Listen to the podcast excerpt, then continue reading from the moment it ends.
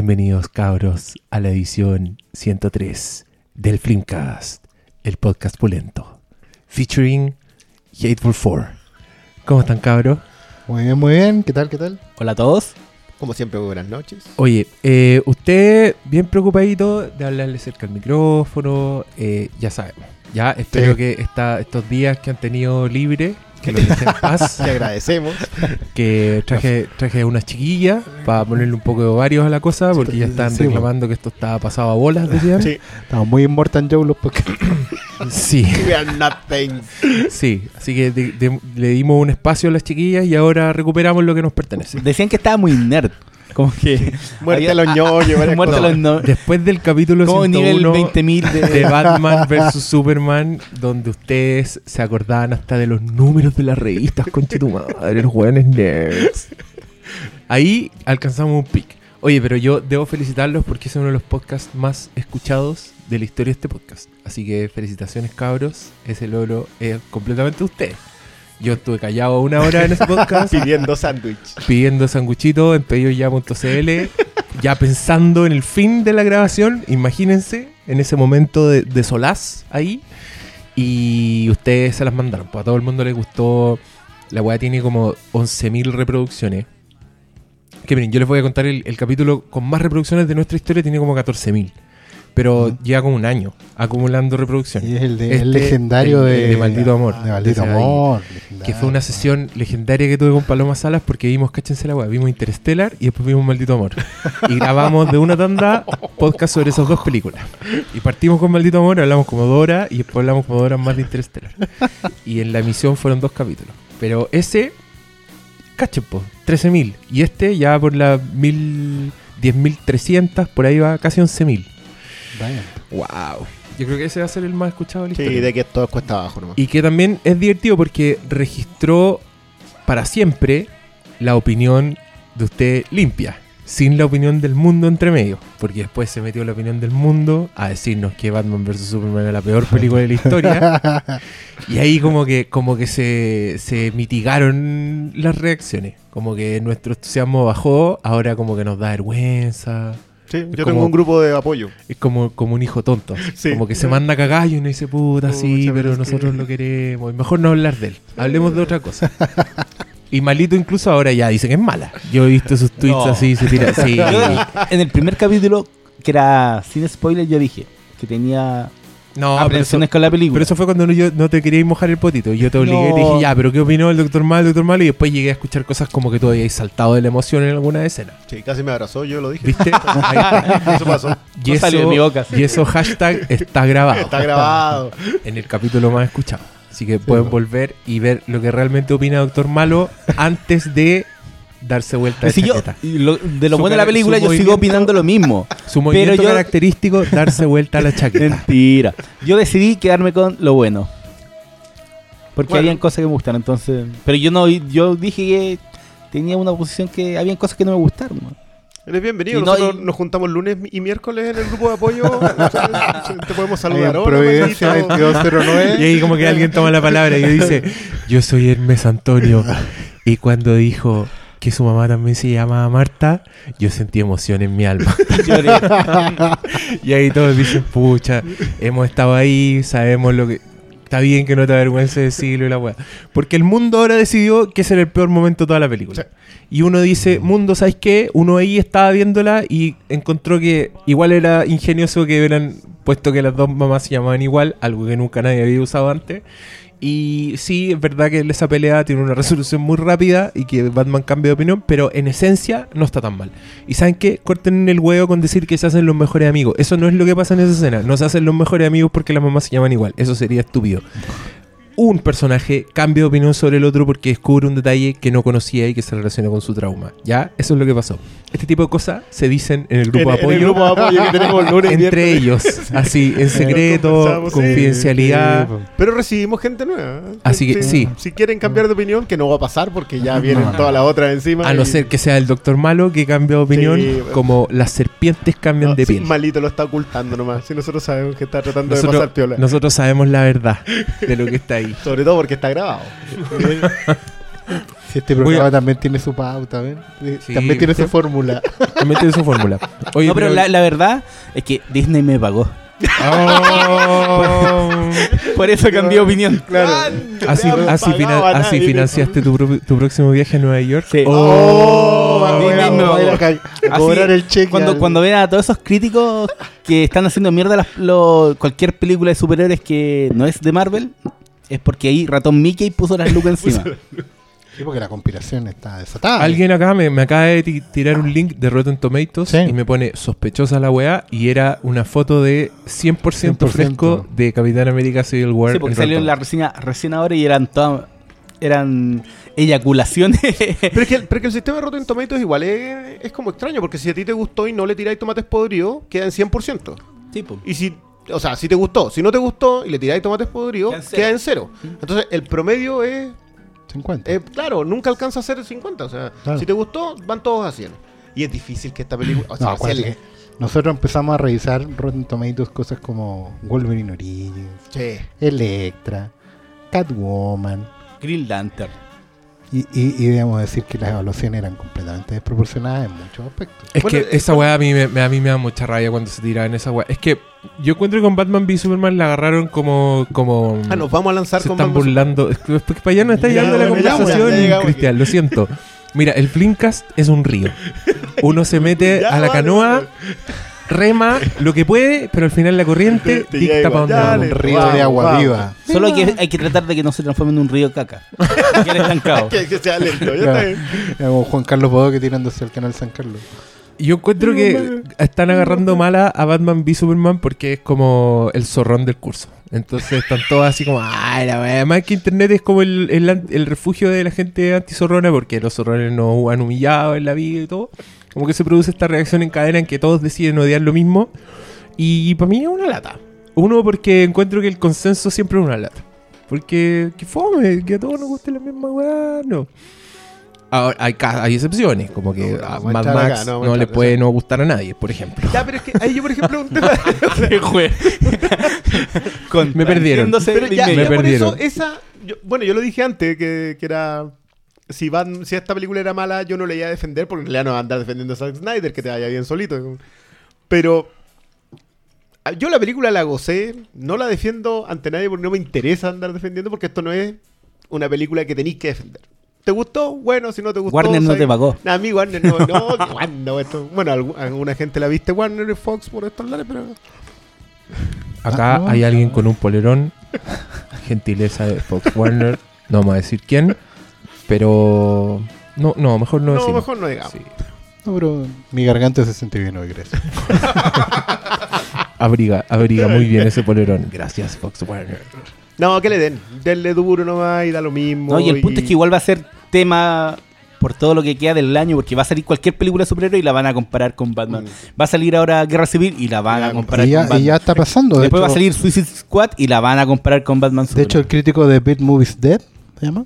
El Devin Farachi, Sí, sí, sí. que fue bastante lapidario y con que es un Marvelita de tomo y lomo ese Hoy en día está salió publicada su reseña que viene con ligeros spoilers sobre el argumento inicial de la película, así que evítenla si no quieren saber nada. Pero él habla de la mejor película, de la consolidación de un trabajo de años. El tipo está en éxtasis. Yo me quedé, mira, en, en un sitio amigo, salondelmar.com, salieron varios tweets de, de prensa ñoña. Que, a- que veces sitio enemigo. Sí. Bueno. y yo me quedo con, con un crítico que me parecía, porque todos hablaban de, uh, this is fun, this is, ah, así se hacen las películas, bla, bla, bla, bla. Yo me quedé con el que dijo, esto es mejor que Ultron, pero no tan buena como Winter Soldier. Y ese mismo tipo, no recuerdo el nombre, sorry amigo de, de- de la internet, dijo que mm, esta película tenía o agujeros, plots, plot holes muy similares a Batman v Superman. No. Uy. ¿Cachai? Eh, que, que los problemas eran los mismos, pero que eventualmente tú aquí los soslayabas por, por otros factores que tenían más que ver porque- con los personajes, o algo así, Sí, era, ¿no? es porque Estos personajes, Marvel entiende mejor a sus personajes que Warner lo sí, hace. de- era, de era como por ahí el palo, ¿cachai? Pero es un palo, Sí, comparativo, que no, no me parece, pero creo que era más sensato que otras reacciones como Best Superhero Movie, ¿cachai? O Best Action Sequence, I love Spider-Man, I love Black Panther. Yo a mí, eh, eso era lejos lo que más preocupante me parecía de todo. Como que nadie habla de la. O sea, de hecho, yo leí, leí la de Variety, leí la de Farachi, leí todas las reacciones de esos primeros días y eran todas. Oye, Spider-Man está impresionante, la aparición del tipo. Eh, Bosman estaba maravilloso como Black Panther. Eh, por cierto, Bosman, el, el- el negro más bacán de la historia. Hay que revisarle la filmografía. Que en el fondo son. ¿Eh? Sí. no, el negro más bacán. Black hizo Panther. Jackie Robinson, hizo James Brown y ahora hace Black Panther. El negro más bacán de la historia. Ah, el weón es el, Ah, el, le, le falta hacer Malcolm X y Claro, completa, listos. weón. el negro alfa. Bueno, pero todos los comentarios apuntan ya. Esta es una tremenda película de acción. Hoy día Brubaker decía que seguía siendo una muy buena película del Capitán y Winter Soldier. Brubaker es el guionista, El- último guionista definitivo Y, del Capitán y América. creador de Winter Soldier. Así es. Y, eh, pero ningún, ninguna cuestión me apunta a la, a, la, a la muy buena idea de fondo que tiene Civil War, que lo comentamos en alguna ocasión acá, que era esta idea de la, de la libertad versus la seguridad. Que era un diálogo muy bueno que tiene con Furia en Winter Soldier el Capitán América. A propósito de, la- del- de establecer el miedo como un método de control, Cuando le está mostrando el, Cuando le está mostrando el los cables. satélite culiado. Claro. Sí. Entonces, esa idea a mí me parecía súper interesante para mostrarla, sobre todo en estos tiempos sociopolíticos de los gringos. Pero no, parece que la película tiene un Spider-Man a todo trapo. Y, Y las mejores secuencias de y- acción. y ojalá, Es que- ¿sabes que yo? Bueno, lo Mm. dije hoy día. Para mí, tengo claro que esta cuestión debería ser. Que, que Civil War debería ser mejor que Batman Superman. Por, porque es la número 13. Si no haya aprendido hasta aquí, po. ya corta Sí, po. Y porque tenéis cimentado un montón de conflictos, un montón de personajes, tenéis ganado No tenéis que el explicar. afecto mm. así para hoyo, lo tenéis de todo. Donde aparece Paul Rudd y tú ya la weá es como un sitcom. Cada vez que entra un weón y tú, eh, es él. Dar los segundos Sí. de pausa para el aplauso. Sí, pues entonces, obviamente, pero tenéis, tenéis toda la razón. Y es que esto que para ver Batman vs Superman, que tiene también un montón de lecturas así posibles, no las ven. Y se quedan como. Pero es muy bueno lo de Farachi. Yo, ¿te acordáis eh, que, que lo, lo posteé que se llamaba El daño hecho? Que él hablaba sobre Superman y que Superman era un, un símbolo de esperanza cuando fue creado en el 38 post-depresión y lo era también a fines de los 70 cuando ellos estaban súper complicados. Que, que era, venía todo este tema cuando empieza la drogadicción dura en, en Estados Unidos y, Y algo y que disco- mantuvieron después de las crisis en Tierra Infinita. Claro. Que también lo mantuvieron. Que lo mantuvieron, claro, pero él lo decía a propósito de las películas. Primero cuando fue creado, después con la película de Donner, que son los dos, los dos momentos, al parecer, definitorios de, de cualquier fan de Superman. Y es súper bueno ver el análisis de un gringo fanático del, personaje que no es capaz de ver que ese personaje ya no puede seguir representando lo mismo en su país. Y, y por eso yo igual quiero esperar, quiero dejar que decante esta cuestión porque si ellos siguen viendo a Superman con los calzoncillos por fuera, siguen viendo a Superman como este símbolo de esperanza de un Estados Unidos que cree en la American Way cuando la American Way la han matado ellos, exterminando gente en el extranjero durante 55, 60 años, y no se dan cuenta que la American Way murió. Yo la, verdad que no logro entenderlo. Entiendo la tirri. Entiendo la rabia, entiendo que lo molestos que están con este Superman de, de Snyder. Y por ahí también entiendo alguna parte del fandom que dice, no, este, este no es Superman. Que es de hecho uno de los mayores problemas que tiene DC. Los personajes de Marvel son más dúctiles para el público.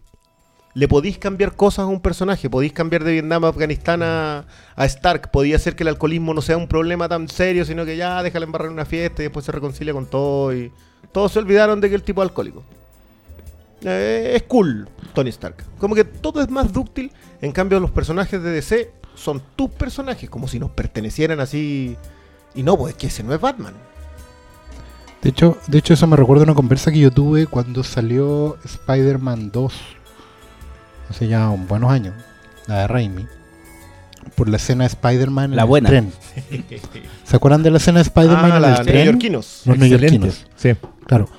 Porque la, la vimos con un, con un amigo también fan de los cómics de años y, y salimos como bien tocados después de eso porque escuchamos a gente que se quejaba un poco, ah, la más pro yankee, la bandera y...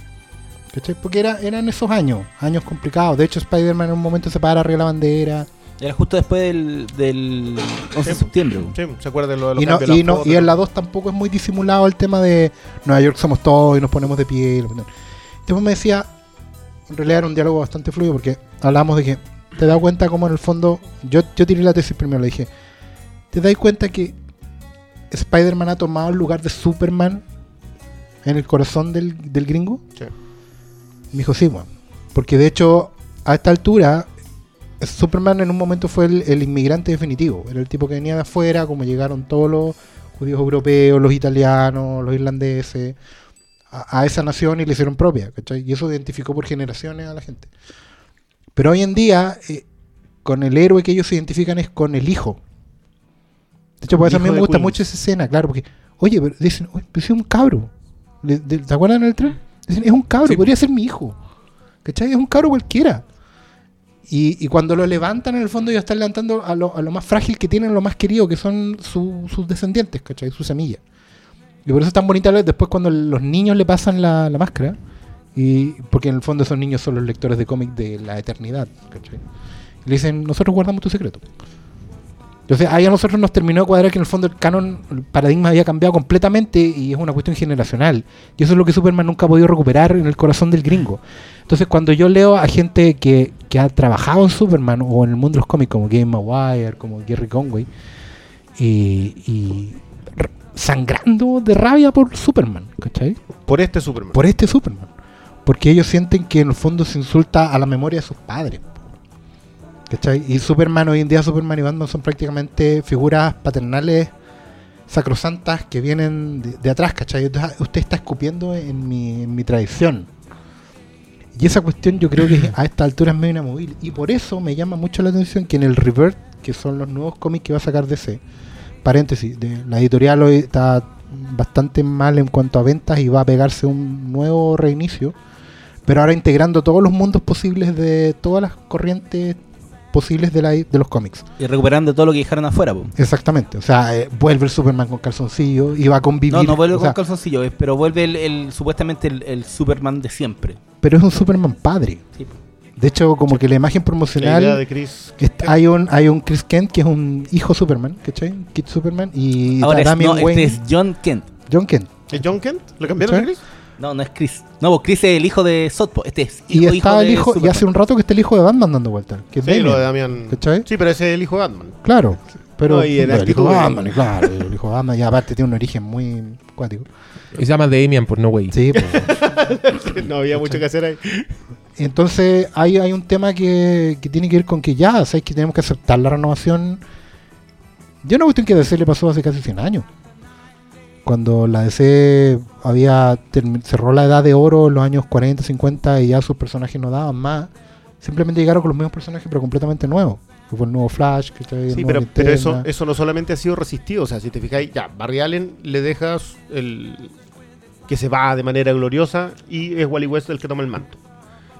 Y hoy día Wally West no existe. Sí, pero yo lo yo mi punto es más compararlo con de Jay Garrick a Barry Allen. De Alan Ah, Scott a Ya, Hal de edad de oro a edad de plata. pasar de la edad de oro a la edad de plata. Es una cuestión que me cayó la teja el otro día. Loco, estamos viviendo. Es como que viviéramos en la, en la época de la Primera Guerra Mundial. Nosotros nos vamos a tener que acostumbrar a un montón de cambios en este Ah, siglo. ¿Cachai? Necesitamos a Cumberbatch para que interprete el cambio aristócrata al. Sí, yo creo Al que. pueblo. Sí, hay un, hay un tema heavy y vamos a tener que acostumbrarnos a muchos cambios en el canon de todo. Y nada, pues, hay que revisar la historia como para poder prepararnos para lo que viene. Y yo creo que por ese lado las cosas van para allá. Qué gay, weón. Es que, Que- Es que eh, me dejaron la cabeza así como, guau, como una campana, es como chan, chalán, chalán, porque tienen razón, pues Pero tú en tu lectura del, del se le Superman murió. y por qué, por, qué, por qué está teniendo la respuesta que tiene, ¿cachai? Y este otro weón contextualizándolo, está pero, perfecto. Pero bueno, tú, lo- tú hacías ahí una cita de, de, un, de esa frase del no son los no es la Liga de la Justicia que queremos, pero es la Liga de la Justicia que nos merecemos. Sí. Porque, y es, y es, me imagino que desolador para un montón de gente, pero es cierto, si estamos en pleno siglo XXI, ya llevamos 16 años Es este que siglo, no puede ser de otra manera. no puede ser de otra manera. No puede ser de otra manera. pero, pero para ellos es inaceptable. Es inaceptable a nivel de esto es un insulto, de Exacto, me paro pero, y me voy. pero es que ahí, porque ¿cachai? Que nosotros tenemos Mm. la distancia necesaria para hacer la lectura. Para hacer esa lectura. Claro, porque pero estamos porque viéndolo de lejos. claro. No, po, y a mí me pasa esa cuestión porque también sacaba la cuenta. Yo este año alcanzo la mitad de mi vida, espero. Cumplo, cumplo la mitad Qué de mi vida. optimista de tu parte. Y Por ahí. estoy, y estoy, claro, y estoy a 5 o 6 años de haber vivido exactamente la misma cantidad en este siglo que en el anterior. Ah, ya, ya, ya esa fue O sea, va a llegar un momento que voy a tener una pata en el 20 y otra pata en el 21. Y ahí probablemente Yo- me yo abra la puerta a la yo perfección. y 2001 una no adelantó. yo ahí el- creo que- El 11 de septiembre no adelantó mucho. entonces ahí voy a tener que. ¿Cachai? Voy a tener que, no sé, voy a llegar mi doppelganger de otra tierra. Y vamos Esta a- weá se llama matemáticas filosóficas, se llama cabala judía. estadística cósmica, ¿Viste? con Oscar Salas. Con el doctor extraño.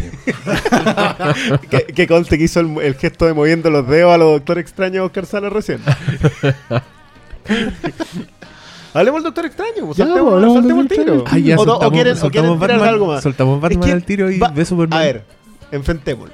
El 24 de julio sale en Blu-ray y probablemente estrenen en los cines la versión extendida de Snyder. Y ahí habrá Vamos espacio a para. volver a hablar de esto. Vamos a hablar de Luthor. Pero yo quiero, Luthor. yo quiero que a la gente le quede claro que a nosotros nos gusta esa película. No por, no por lo que dicen, no porque ay, es para los fanáticos del cómic, es para los que cachan de dónde viene la weá. No, es un poquito más profundo que eso.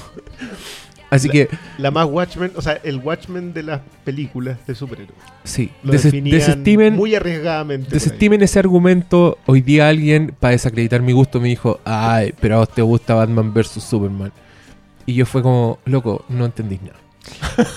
Mira, a- a- si a mí lo- yo, yo siempre he dicho, yo soy un fan de Buffy. A mí no me pueden insultar los gustos, yo nunca he tenido buen gusto, así que da lo mismo. ¿Qué, qué piensan que voy a empezar a.? Los gustos no se defienden. Sí, es Los rara gustos- esa weá, como... Mira, ¿sabes qué? Yo Pero- cargo pero- con la gran. con la. Y los gustos se justifican. No, es que, mira, Y el problema es que en esta weá hay mucho que quiere como ser reconocido con una masa que a todos les guste lo mismo, ¿cachai? Sí. Y por eso, y por eso hay tanto interés, eso. por eso hay tanto interés de que, de revisar las reseñas, cómo le está yendo, cuánto puntaje sacó en relación a la otra, que es una weá que. Y el box no- office. que no tiene sentido porque cuando alguien, Eh. alguien, o sea, cuando cualquier persona hace una reseña, nunca está pensando, "Mm, ¿qué nota le puse a la anterior? Exacto, ¿cachai? como que pues, tratan de hecho, Nadie, nadie. Las reseñas tratan- serían a la chucha tratan de ponerle una Oh, Le puse regla. 5 estrellas, al otro weá le puse Sí. 4 8. Te queda la cagada. Sí, y depende tanto de tantas weá. Onda, a mí en el weekend me hacen poner esa weá, estrellitas. Sí, Recuerdo que a ti no te gustaba en Flims. Nunca, No, nunca ponías los estrellitas, 800 pongo millones. bien- y tuvo los, los minimal, mini-mi. Claro, pero fue, duraron re poco también el sitio. No, yo no puedo, porque no. Es que esa weá, pues no tiene sentido. No. Como cuando tuvo muchas O sea, yo películas porque que son obras maestras, tienen cuatro. Los giles bajaban toda la reseña, no la leían y se quedan con la nota. Entonces, bueno, Claro. estuve escribiendo 5 horas esta puta reseña y no la leí. Para que no- Para que bajaran a los mini para ver si les había Es que gustado la o no. gente hace eso, como, como busca como la versión horóscopo. Sí. Entonces por eso, por eso Rotten Tomatoes es, es tan mierda, pero también es tan exitoso. ¿Cachai? Como que Claro, no cuesta la gente- nada. o sea, a mí me han tirado puntajes de Rotten Tomatoes como argumentos válidos en una discusión. Y ahí yo es como, ya, ¿por qué estoy hablando contigo? ¿Cachai? Don- como, Donde Jessica Jones tiene más nota que Daredevil.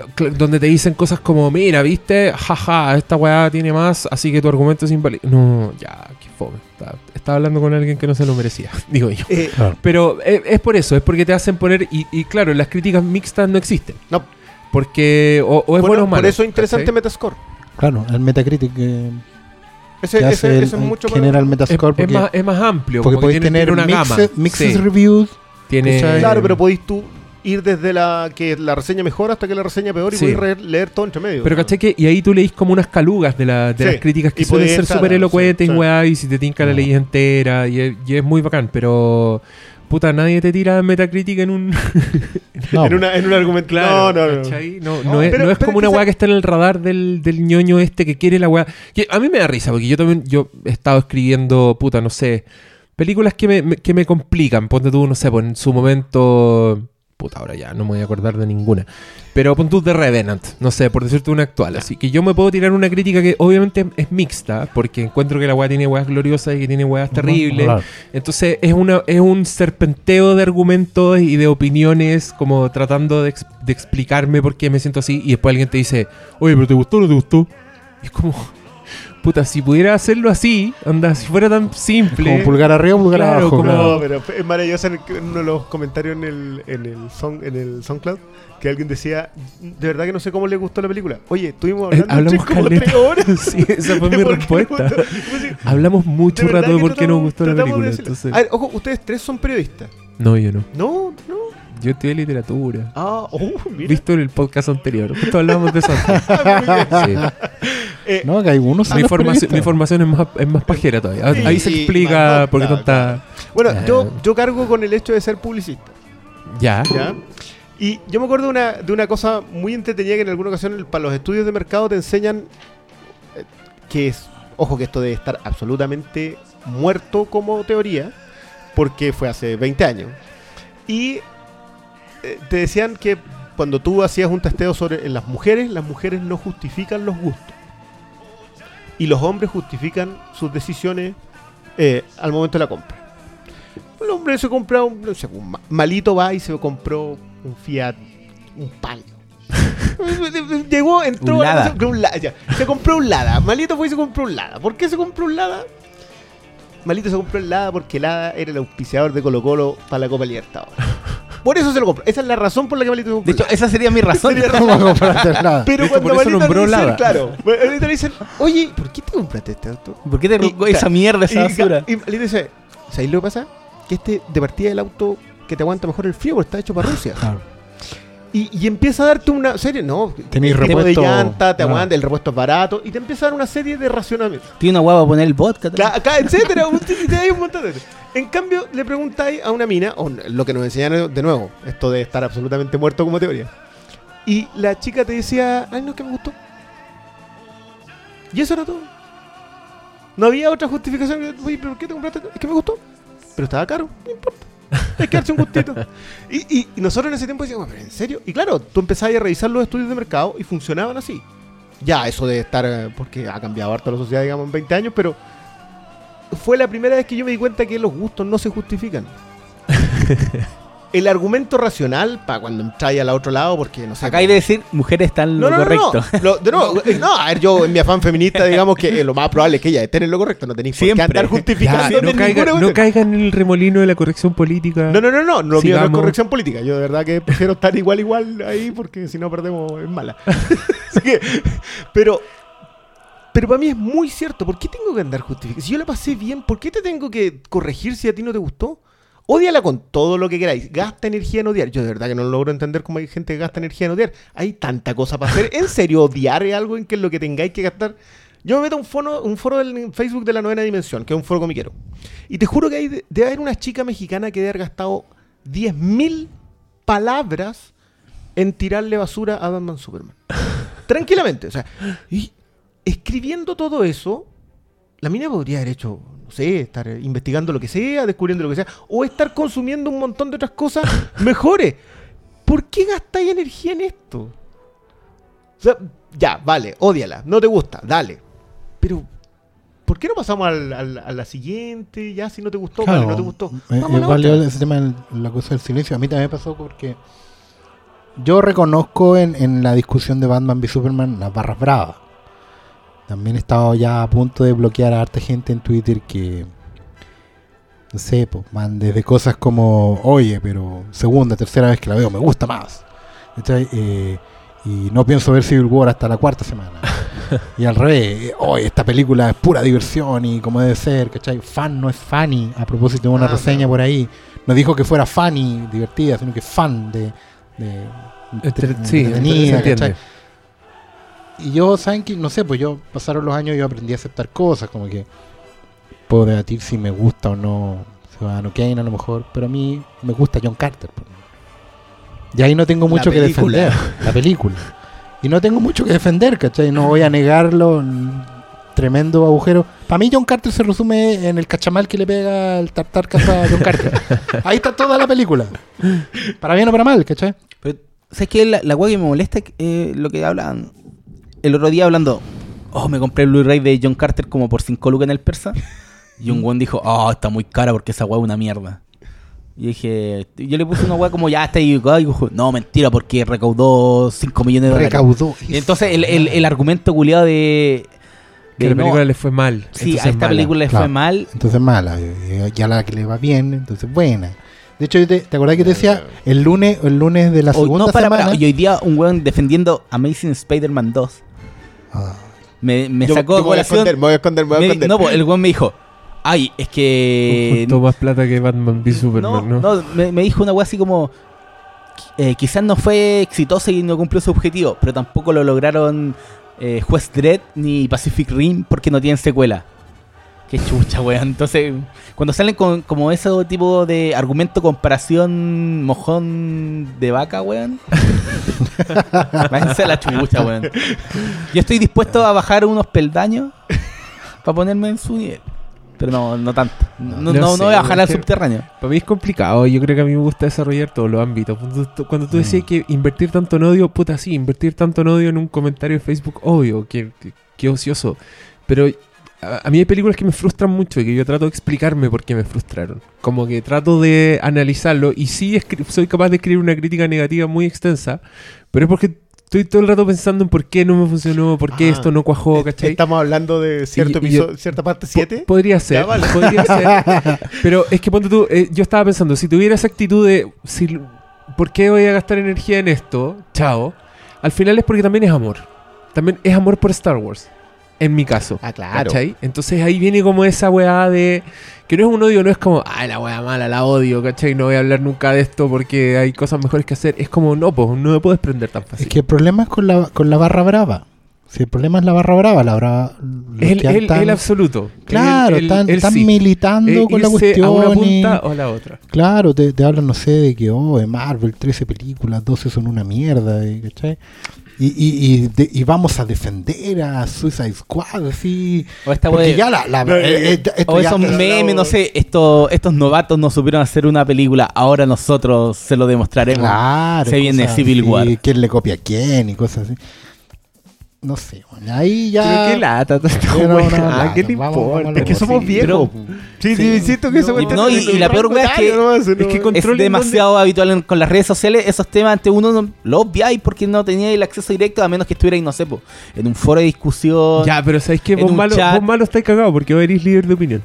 A vos te lee caleta de gente. Sí. Entonces a vos siempre te van a pasar estas weas. Vais a decir algo No, y pero obviamente yo- va yo a haber digo 200.000 weones que no les no va a estoy- gustar no y van a empezar a tirar todas estas weas. Estoy hablando de una web que ahora te lo topáis en, en redes sociales, en, en el Facebook, en tu Facebook personal que no tiene nada que ver con. ¿Por qué? No, pero sí siempre si tiene que ver. al- Pero antes no pasaba estas weas, po. Siempre tiene que A eso ver. voy. Antes cuando. ¿Con Sí, quién ibas a éramos- conversar? ¿Con eh, tus amigos del colegio? Pero es que éramos, éramos otra. Nosotros el otro día lo hablábamos con el Oscar. Que, que a ver, antes la disputa Marvel-DC también estaba. Pero la diferencia era que nosotros entrábamos a las tiendas donde se compraban cómics, nos saludábamos con los fedoras, nos acomodábamos el pañuelo en el bolsillo y seguíamos conversando. Bueno, era gente elegante. Weones nerds. Era- éramos- Weón, éramos- ¿Querían, querían de vuelta a los nerds? Ya, pues.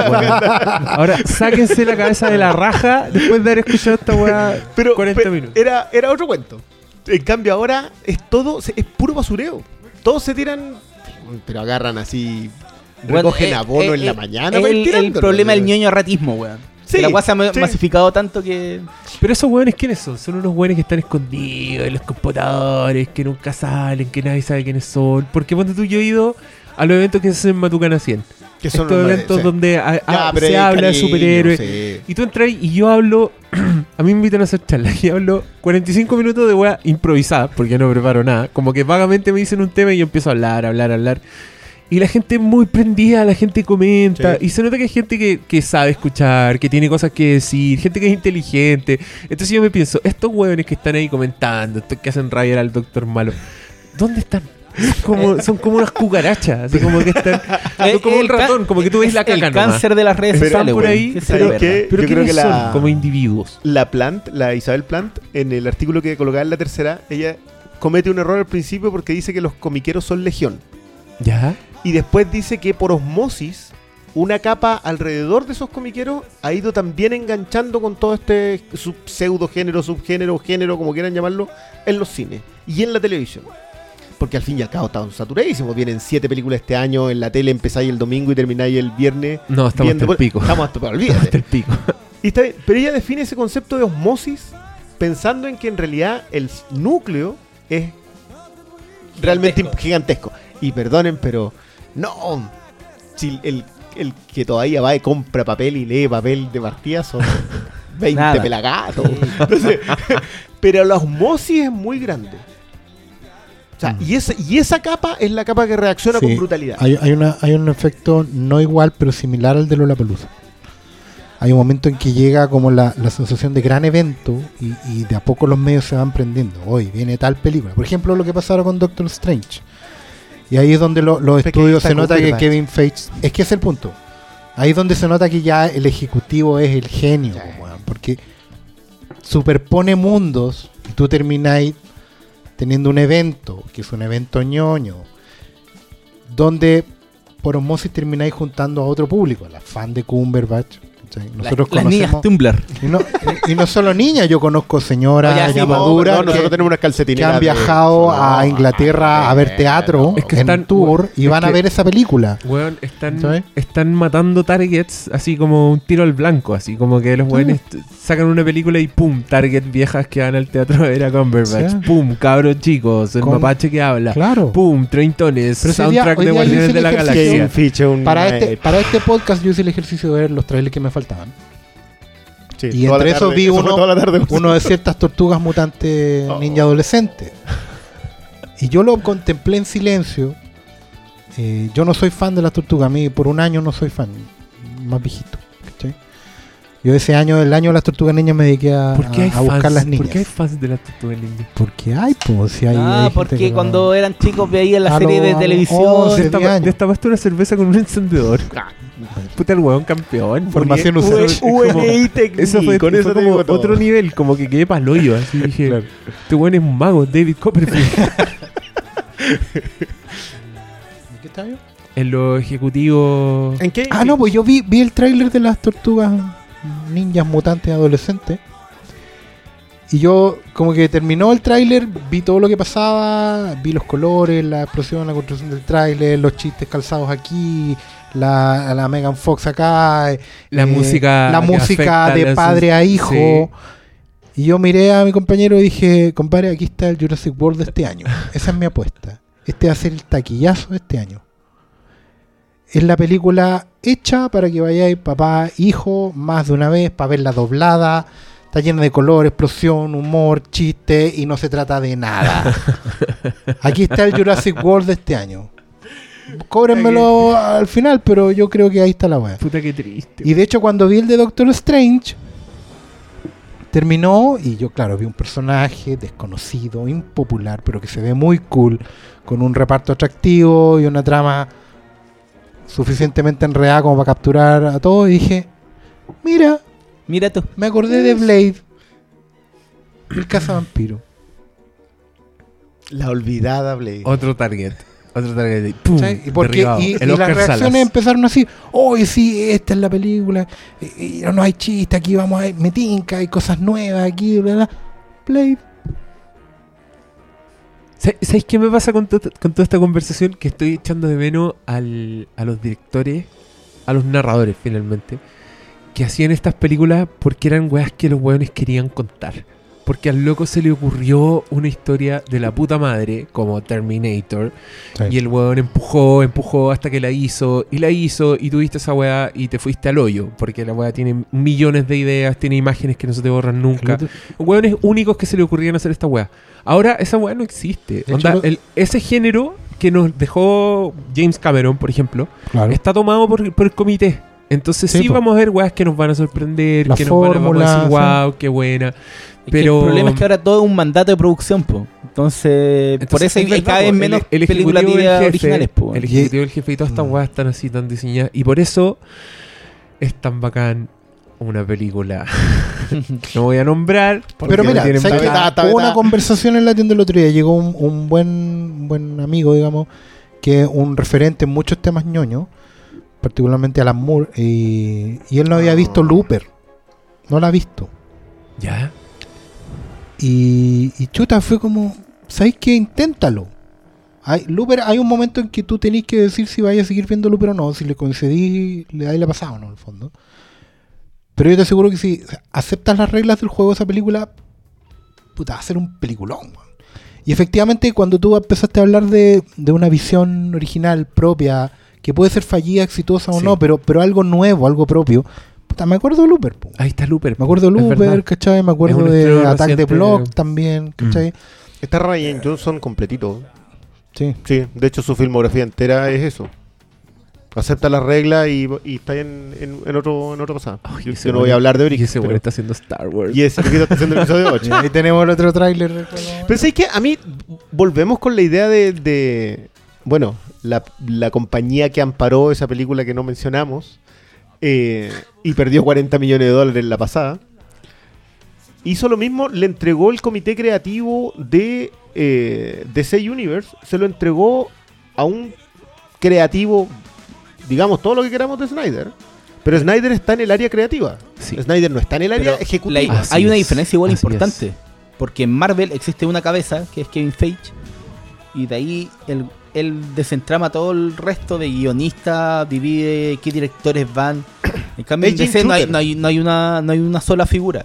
Y se nota que... O sea, el productor ejecutivo es Snyder. Se supone que agarra desde Man of Steel y supuestamente Sí, con Nolan, pero, pero- Nolan está ahí. cora- pero en anda Wonder, Dunkirk, pero es no está metido en Wonder No la Woman, como está ¿cachai? el Lee en Marvel. Preséntanos. O sea, no la está para que la gente que vio Dark Knight enganche con la weá. Para eso está. Ah, eso nomás está. Nolan. Tantas cosas que decir de Nolan hoy día. No, pero en ese en lo que están hablando hace un rato, yo por eso valoro, aunque no me gustó Interstellar, yo valoro que sea una idea nueva. ¿Cachai? Y no sea, no sé, un remake, una adaptación, el uso de una marca, que es lo que está privando actualmente con estas decisiones la- de comité y, bueno, masturbación de nostalgia que nos tratan de vender. Se nos viene complicado con el tema de la, de la decisión tomada antes. Yo leí un muy buen artículo a propósito de eso mismo, de que hoy día la gente decide en función de los trailers y de la idea de que se haga una película determinada lo que va a sentir cuando vaya a verla al cine. Va al cine a confirmar la idea. Sí. Y eso, o sea, si nosotros pensamos que lo de Batman Superman va a ser un porrazo, que no lo es tanto, o sea, ya está claro que, que no lo fue en, en términos de número, lo de Ghostbusters, eso viene, pero olvídate. Ghostbusters puede ser la Mad Max de este año y aún así la van a odiar. Sí. Hay gente Sí. preparada para eso, hay gente preparada para Hay defender gente con las antorchas encendidas. Se ha hay predispuesto contra la película. orqueta, Con la horqueta y con la antorcha la encendida. Ya está listo. Puta, yo reconozco que no me gusta la McCarthy. Me carga, weón. Creo que eh, dos películas creo que le pasaré. Yo la verdad que soy un Pero fan no me de Gilmore no, Girls, pero ni aún no, así pero le no, no, no me cierro a la posibilidad de que la película pueda ser entretenida. Pero como esta película no es el Ghostbusters 3 que todos querían hace 5 años. No tiene a los actores originales en los roles que querían. No es una continuación, es un reinicio con Mina. Y hay mucho machismo en, esa, en ese odio que ha generado la película. Entonces hay tanta predisposición que igual me sorprende que bueno, no le dan ni siquiera la oportunidad de que puede que sea entretenida. No, está No, cerrado que No, la ya hueá va a Mira, una mierda. a- no es lo mismo, pero yo igual veo gente que, que quiere darle la oportunidad. Pero yo me acuerdo el año pasado la película de Geman de Holograms, que era una otra franquicia, muy menor, sí, pero es una franquicia. Y esa película nació muerta desde las fotos. Sí. Una weá impresionante. Alguien, nadie la vio. Pero ojo que parece que esa Creo que, no la- creo que solo tu novia la vio porque tu novia es hardcore fan de Gem. Eh, admirable. Pero igual hay que hacer diferencia porque esa película la hicieron como con 4 millones Sí, de dólares. millones millones de era- dólares. y con Pero- esto con estos guanes de Blumhouse que hacen como todos estos micro presupuestos entonces Claro. las, pero- las aspiraciones no eran Pero muy altas cachai, que, da, no, eran, no eran altas, pero la weá iba fallecía y la weá No, no, no perder los derechos de la, de la marca. ¿no? Ni vamos a hablar de Cuatro Fantásticos. Algo muy parecido en otra escala, pero sí. Y, y me acuerdo, salieron las fotos de Jem y fue muerte, sin resurrección. No, checa lo mismo pasó con ¿Cachai? Y con los Ghostbusters, es una cosa. Mm, no sé. Yo creo Es que que, yo ojo creo que, que que- puede encontrar su público pero Sí, pero ese público no va a dar para. No va a ir la primera semana, la segunda semana. Hoy día hay odios contra todo. Hay odio contra la McCarthy, hay odio contra Sony, hay odio contra la idea que las cambiaron a mujeres, hay odio contra que. Los efectos especiales los digitales. efectos especiales digitales. Todo, hay odio contra todo. O sea, toda la gente ya tiene su idea hecha. Y da lo mismo lo que les entregue, la idea ya está lista. O sea, no. no- Eh, ah, loco, hubo un tipo que se dedicó a recortar el tráiler para ponerle el tema original. en 40 minutos de que salió el tráiler, el tipo ya lo había editado, Y no recortado eso. y subido. Y todos estaban de acuerdo con que era mucho mejor que el otro. Pero qué Sí. pasa, yo te juro que era. Esa weá, esa era un poco vergonzosa. No, no, no, a mí, a mí reconozco que me supera. O sea, como que ya dije ya. Entonces acá hay un fenómeno que es necesario dar un paso para atrás. A mí me pasó con Batman Superman. Yo fue como que, ¿en serio están diciendo todo lo que están diciendo? El mismo día Marte. Se soltó la, la, la veda, digamos. Embargo. El y, Kraken. y no- y- y yo dije, no, que, pero qué onda. O sea, está bien, tiene todos los ripios que quieran decir. y probablemente esté de acuerdo con casi todo. Excepto lo de Marta. Yo de verdad que no lo entendí tan corto de vista con eso, pero ya, démosle, le acepto No todo. están equivocados con esa Tan- pero tan- sí, pero es la más ridiculizable de todas. O sea, se Es hacen sí, poleras con No, eso. es, es- es lo más eh, meme avisa, avisa- no es, lo, es lo más memeable. De hecho, yo por partido de la selección chilena tiré un tweet con eso. Pero a mí la película ahí Fue mi tweet más. cobra sentido. Entonces. Pero ahí también wea- cobra sentido el tema de que existe una generación específica o una cultura específica de burlarse de algo que encuentren medianamente bajo. Y crean memes y le dedican tiempo y le dedican odio y le dedican energía. que no Hay una cultura de, de ridiculizar. No sé, pues bueno, ¿habéis no, visto lo de no, no. hoy día? Yo lo sufrí con Margot Robbie, weón. Eso, Esa yo- wea- eso de verdad que para Para- mí es un. Pero, tema. weón, hay un público que está diciendo que le faltan cazuelas, le falta poto, que le encuentran fe. Qué weá. No. Había un meme donde salía la mina en la escena esta del segundo tráiler, donde está con poca ropa y al lado había una tabla. Sí, lo vi. weón que está. ¿Qué chucha esto? Pero, pero esa, eso yo diría que ya son deformaciones de otro tipo. no, ese es problema mental, weón. No, no, no, no, no, yo creo que. Yo creo que. No, no, no, no. ¿Por qué, me están ensuciando el No, no. podcast con esta weá que es tan baja, weón? Weón, es que- Porque Yo dije cáncer de las redes sociales. Soy leyenda, Hermes. Soy leyenda. Margot Tenemos que revisar esto porque esto es lo que vamos a estudiar es de lejos. una diosa. Sí. Pero para ellos, es que, de nuevo, cultura hentai. Sí, de Sí. verdad tenéis que darte cuenta Esa- cosa la deformación. esa, esa weá es un oxímoron. Bueno, yo, ojo que, que yo creo que también eh, tenemos que revisar el concepto de cultura acá. Porque, porque que te guste algo. Sí, porque una cosa es cultura y otra cosa es tribu, diría yo. Sí. Hay Eh, una tribu. Sí, esto- tribales que... No, igual yo también el otro día tiré que en una de esas este el año Margot Robbie. Porque yo soy casi el único, pero le tengo mi fe a Tarzán.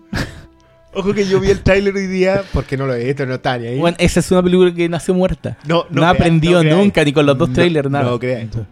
Yo, yo también pensaba lo mismo y hoy día lo terminé de ver y dije, "Eh, Es que el segundo tráiler habla un poco más de...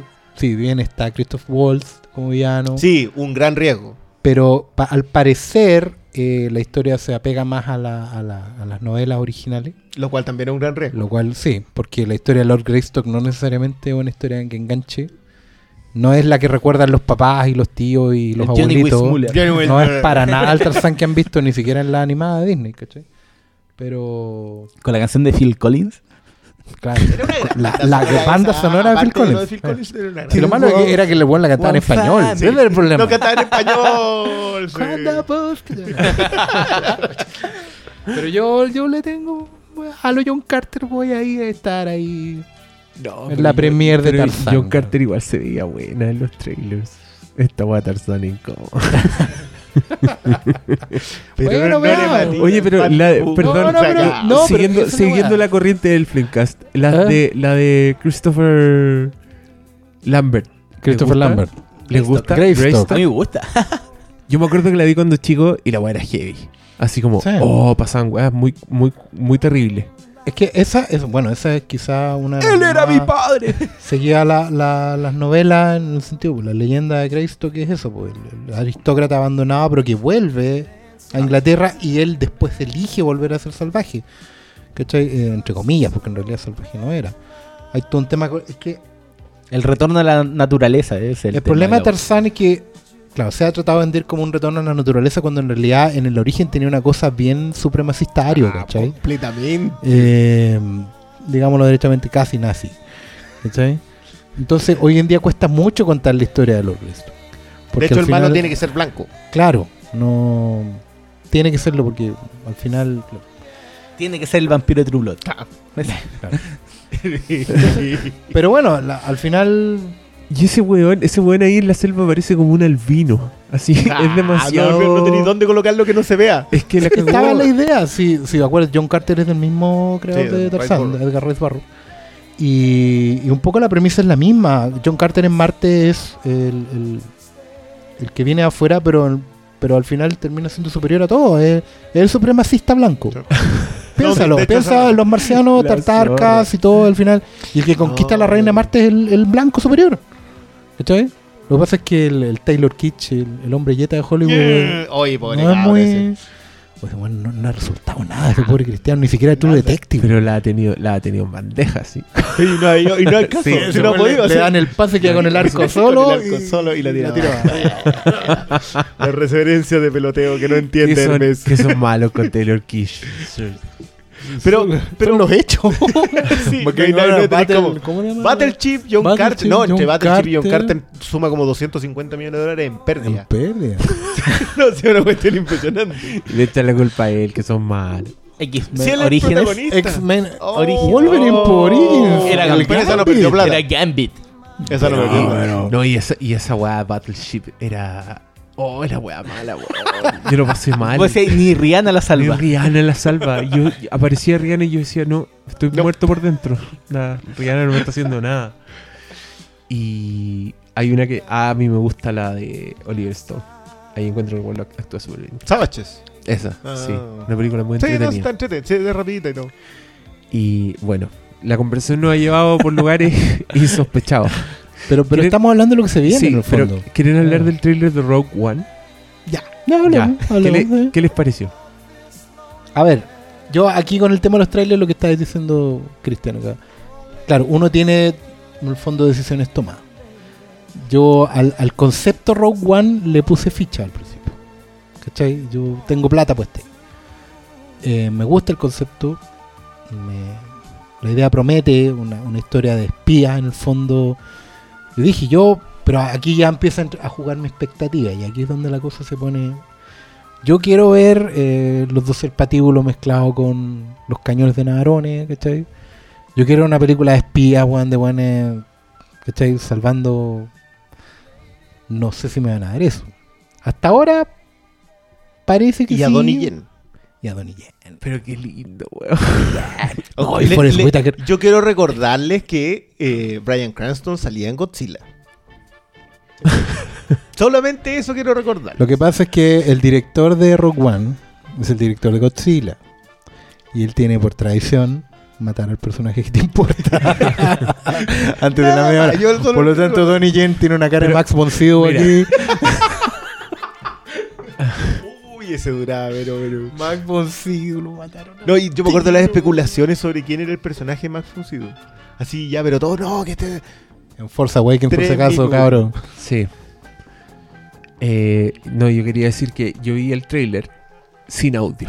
Así como picado con Star Wars. así como apareció el trailer y dije, ah, sí, trailer, le puse play. ¿Eh? Vi la weá sin audio. En el teléfono. No, pero ni siquiera le puse eh, maximizar pantalla. Así como que la vi en YouTube, En tamaño de YouTube, completo claro. en el computador, pero no en pantalla completa, así como en chiquitito. Y aparecían todas las weas y yo decía, he visto eso, he visto eso. O actores nuevos, o no sé quién es, la estrella de la muerte, o las Oh. naves que ya conozco. O... Y después como el money shot eran los ad ads, así. Sí, y yo, ah, me acuerdo la primera vez que los ads, ads, lo Ah. impresionado que estaba. Eso fue y dije, y tuiteé, eh, Fool Me Once, Shame on You, Shame on Me, ese. Y dije, no, no caí en las garras de Rock One. Y después en la noche ya como que apareció fan art de la weá y dije, ya, como tan fanáticos, de verdad les gustó tanto el trailer de Rogue One y lo vi con audio. y cagué. cagué, weón. Yo, yo veía gente odiando la sirena y yo dije, esta es la mejor Es weá del la universo. mejor weá. La mejor y, weá. ese- Si fuera un portaaviones rebelde, yo Era- habría llorado. y weón, y empecé a armar la película en mi cabeza. Dije, es la no, haga- primera no vez. hagas eso. Es que hice lo que hizo Oscar Salas. Dije, bueno, esta weá puede ser una película de espía. Estos son los buenos que murieron por. Yo dije, ¿qué pasa si en esta película mueren todos? ¿Te imaginas una película y donde lo último que hace la loca es meter en los planos a Art2 antes de la weá? Empecé a pensar en Garth Edwards, que el loco tiene igual N talento para dirigir, así como que su Godzilla para mí es una weá muy respetable. Y, y empecé en mi cabeza a decir, esta va a ser la zorra, va a ser la zorra. y después dije, ¿y si aparece Darth Vader? Y fue como, weón, me cago, si aparece, si aparece Darth Vader me cago. Y el doctor Mal en Twitter, sí, aparece. Era mi deber. Pero, weón, puede ser increíble. Cagué, me tienen de nuevo. Ahí voy a estar, disfrazado si es necesario. disfrazado de... Con, de- con técnico corbata de nuevo. Disfrazado de Kylo Ren si querís, weón. Lo que pasa es que al final otra vez volvemos a hablar de posibilidades. weón. si, si Force Awakens era una película al final, lo rescatable. Pero no sé si tanto. Si la wea es que con, sabemos cómo va a terminar esta película. Sí, pues. Por eso o sea, yo sería pido- muy raro que terminara con algo que no esperamos. Pido los dos el patillo. Es que esa, esa es la weá. Pueden, pueden contar una historia redonda. Sí, Se po. pueden dar este lujo, onda. Ya que nos tienen agarrado las bolas, onda, está la posibilidad de que algo bueno se haga, weón. Si a este loco le dieron la libertad y el weón fue responsable y hacer una película que autoconcluyente. Sí, comillas. le dieron la, la gran responsabilidad de hacer una historia libre y lo llamaron por algo, puta. ¿Habrá, po- ¿Podrá contaminar el weón algo con calidad? Claro, me- meter su propia historia, weón. En, Sí, pues, en la hacerla- weá más mandada por la producción que es Lucasfilm, po, weón.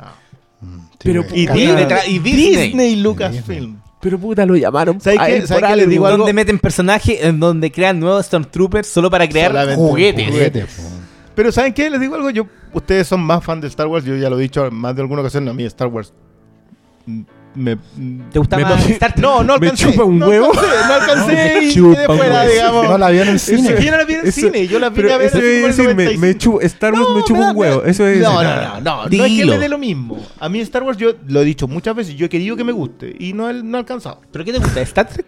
No. ¿Es esto- barra brava? Esto no es barra brava. Porque tiene que reemplazar. Esto es barra brava. Pero ya que ese, ese espacio está vacío, ¿Qué ¿qué, equipo te gusta? ¿Qué lo ¿Qué- llena? Star Battlestar Galactica. Battlestar. Espérate, ¿Te gusta espérate, espérate, Battlestar espérate, Galactica? espérate, espérate. San No Cocaí, me- weón. No metamos Battlestar Galactica Remake en esta conversación porque ahí nos vamos todos. Nos retiramos, ¿no? Si no, no hay nada que hacer. Todo pierde ahí. Todo pierde. Sí, Pero yo estoy de acuerdo. Pero ¿por qué Pero todo sí pierde? reconozco- Porque es la mejor weá del universo. Sí, la mejor weá del ya, universo. pero completen su opinión. ¿Por qué son tan enigmáticos los weones? pero, ah, mira, yo lo he dicho en algunas ocasiones que, que como que a mí me cuesta cuando la gente me dice, ah, es que la mejor serie es. Y continúa. France. Ta- Por, por ejemplo. Y, y, oye, ¿viste Battlestar Galactica, Breaking Bad, The Wire, eh, West Wing? No sé, y le veis nombrando una lista y no han visto nada. y te juro que es para mí. El otro día que estoy alguien que comenta caleta de tele que no había visto. Que no ve Game of Thrones y no ha visto The Wire. No ha visto The Wire. Entonces yo dije, ya, listo. De ahí un ¿Se, se pueden, atrás, ¿Se pueden dar nombre? no, no, no, Ah, no, ya. no, no, no metamos en esas cosas. ¿Para qué? Pero el punto es, ¿por qué decís que algo es lo mejor cuando sabes que está limitado tu... O sea, uno mientras más ve cine, mientras más ve tele, mientras más lee libros, cómics, consume música, más sabe que menos sabe y más saca de listas cosas que le gustan porque sabe que va a encontrar... O sea, ni te digo la gente que escucha jazz. Esos loquitos jamás te van a decir este es el mejor disco de jazz de la historia. Nunca, porque, porque puede que encuentren otra cosa de no sé qué, una grabación perdida. En no sé- entonces, ¿por qué no Es hacemos verdad. eso? No, esta es la mejor serie de la historia. Yo, por ejemplo, no he visto eh, Better Call Saul Ya. Porque yo tuve una sobredosis muy heavy de Breaking Bad en la última temporada. Fue como que me- dije, sí, esto es de lo mejor que se va a hacer. Entonces, necesité dar el paso atrás y Sí. esperar un par de años con Better Call Saul. Y por Ah, eso ya, no lo he visto. Y me tiran spoilers todos los días. todos los días me cuentan un capítulo mirándole. Ah, ah, pero es que pasó. No importa, se me va a olvidar. se, se- se me va a olvidar. Pero eh, se lo comentaba hoy día a un amigo. Se termina Vikings la próxima semana. La cuarta temporada de Vikings. Se termina la temporada de Vikings y empieza Game of Thrones. Para mí lo peor de todo eso es que se termina Vikings y nadie va a hablar de Vikings. Todos Oh, van a estar viendo Game of Thrones. No, Entonces, sí, no hay tiempo. no hay tiempo, no hay tiempo como para digerir las cosas y sopesarle y decir, ¿sabéis qué? El capítulo de París en la tercera temporada de Vikings es mejor que cualquier asalto en todo Game of Thrones. No tenéis tiempo para ir y conversarlo con alguien porque primero nadie ve Vikings, nadie ve The Americans, poca gente ve, no sé, Manhattan no la vio nadie. Un montón de series muy buenas no las está viendo gente. ¿Por qué? Porque todos tenemos que estar viendo Walking Dead, Game of Thrones, todas las series que son top. Y tenéis que ver Daredevil en una semana y media porque si no te la cuentan todas en Twitter, Facebook, Instagram, te tiran la foto y todo. Entonces, ya, filo. Yo quiero subirme a Rogue One. Yo de verdad quiero que Rogue One sea a todo trapo porque quiero estar en esa, en esa ola. Quiero estar así como, ya sabéis que quiero pasarla bien, quiero ir al Ah. cine y estar ilusionado. Y, si- y de verdad, si no hacen los 12 los del patíbulo, la pandilla salvaje o los cañones navarrones, cualquier cosa de esa, es un error. Vean esas Pero- películas, Ah, cabrón. ojo, vean por esas cierto. películas. Yo sé que tú lo sabes. A ti, si me dicen que Desplat no tuvo que ver con el maravilloso tráiler de Rogue One, Maravilloso. maravilloso. Desplat. O sea, Oh, remezcla los Desplat, temas sí. así, pero y tú dices, Alexander "Oh". Desplat es el músico de esta película. Que va a El- ser el primer músico no John, John Williams, Williams. en musicalizar Star Wars. Eh, claro, en las oficiales, digamos. En las Claro, oficiales. porque dentro Shadow of Empire, que era No, lo no. No, trabajar. pues el episodio 8 lo va a hacer Giaquino, pero eso se va a estrenar después. Mm, ¿Ya es seguro eso? Pues yo sabía que sigue O- Williams. no el documental No, del no, no, Blu-ray no, no, dice no. que no. No, no, no, no, no, no, no, no, sigue Williams. No, te- tendría que ser Giaquino desde el episodio 7, pero. Ya, pues doctor Malo, tenéis que traer sandías caladas. no Ese era el rumor antes, después del, episodio siete, 7. sí. Ojalá, ojalá Giaquino empezara a trabajar con Williams, trabajaran juntos. Sí, eso sería Así como, Que dejar las Zimmer, partituras hechas. como Zimmer, como Zimmer trabajó con John Yankee Excel. Excel. John Kicks. Porque Sí, Zimmer sabía ah, que se iba. perdón, guardemos las proporciones. No, no. No, no, no, no, no, guardemos las Pero se puede hacer un, un relevo, digamos, se puede. Sí, ya para qué vamos con así. ¿Te, imagi- te John Williams puede a querer irse y Giaquino no- con John Williams en la espalda, así como mochila, en el, en el pantano? Por Sí, favor, por favor. sí, es una muy buena foto. Llevándose Yo lo embarco ese. Puta, sí, weón. No, pero es que hay que hacer el traspaso en algún Pero bueno, el cariño que ustedes le guardan a Star Wars y que yo no, no le guardo por, por un tema de desfase, eh, y que ustedes quieren que Rogue One tenga un montón de cosas y que, y que los prendió, a mí no es, no es eso. Mi acercamiento con Rogue One es, de verdad yo creo que, siendo que Star Wars siempre han sido películas de género, acá pueden por fin acertarle al género del que debería Star Wars sacarle jugo, que es el bélico. Ah, Y, su y- y ahí madre. está, y ahí está. Sea, Weón, es que esa escena que le muestran al final y la loca está como vestida como lo- los copilotos de Darth Vader. de TIE Fighter, como- piloto de TIE Fighter. Dije, conche tu weón, uno de los weones que al lado de Darth Vader era esta mina, eso me están diciendo. Y, y empecé solo así, a sufrir y a, y a Pare necesitar sufrir. que se estrene mañana, por favor. Y, y yo no, oye, yo no es quería estar así. tiempo Pero de, ya- tra- no. de trailers.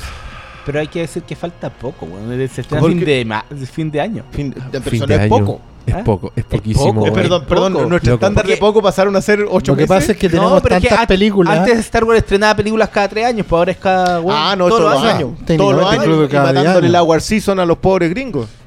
Porque, bueno, ustedes saben que la War Season empieza como a principios de noviembre y termina en antes. diciembre, claro. Un poquito Fines antes, de octubre, sí. que es toda esta temporada donde se estrenan Con el Festival de Toronto y todo eso. y un montón de cuestiones y se estrenan como las películas que van programadas para el Oscar.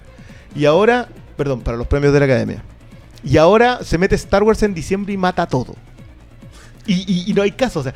Y yo, ¿sabes qué? Por ese lado, lo, lo conversábamos harto a propósito de, de la, de la saturación del, del género superheroico. Que este año teníais siete, era como en... eh, a Pero- fines de marzo te estrenan Acá, ta- acá tengo la cartelera aproximadamente en Chile. ¿Es saturación? ¿Siete decir. películas al año? Siete películas al año, harto. Weón, cuando. De un pseudogénero. Es no que- sé, es pero que- es que Western se estrena antes 200 al año, pues. Sí, pero nadie, nadie No, Pero ojo, No, ojo, tú en esa época tú podías ir pagar una entrada y ver tres, cuatro, cinco películas. Y en el autocine. Ahora, no olvidemos siete películas al qué año, tipo de películas se hacían. siete películas al año es la cantidad que uno ve que el público promedio ve en el cine. digamos. Una vez al mes, Sí. saltándote el 18 eh, septiembre porque el 18 y Navidad porque no vais, digamos. Veis 7, 8, 10 películas al- Claro, al, Pero- año. y lo más triste es que yo me acuerdo de la época donde podéis pasar un año entero sin ver una película así. Mira, y no, de eh, repente se estrenaba sí. Terminator 2 y era como, weón, Mira, vivía, déjame- giraba en déjame torno a repasar- Terminator 2. Así era Déjame como- repasar como los lo que viene en Chile, De cartelera hasta agosto. No, en general de taquillazo. Que serían las únicas películas que vería la mayoría de la gente. La. Bueno, el 14, mañana Ya. estrenan Cloverfield Lane. Pero ese no es blockbuster. Pero el 21 de abril tenía El Cazador y la Reina del Hielo. con eso. El cazador y la reina del hielo. Que va a tener gigantografías en la calle y, y Oscar Salazar la premiere y todo.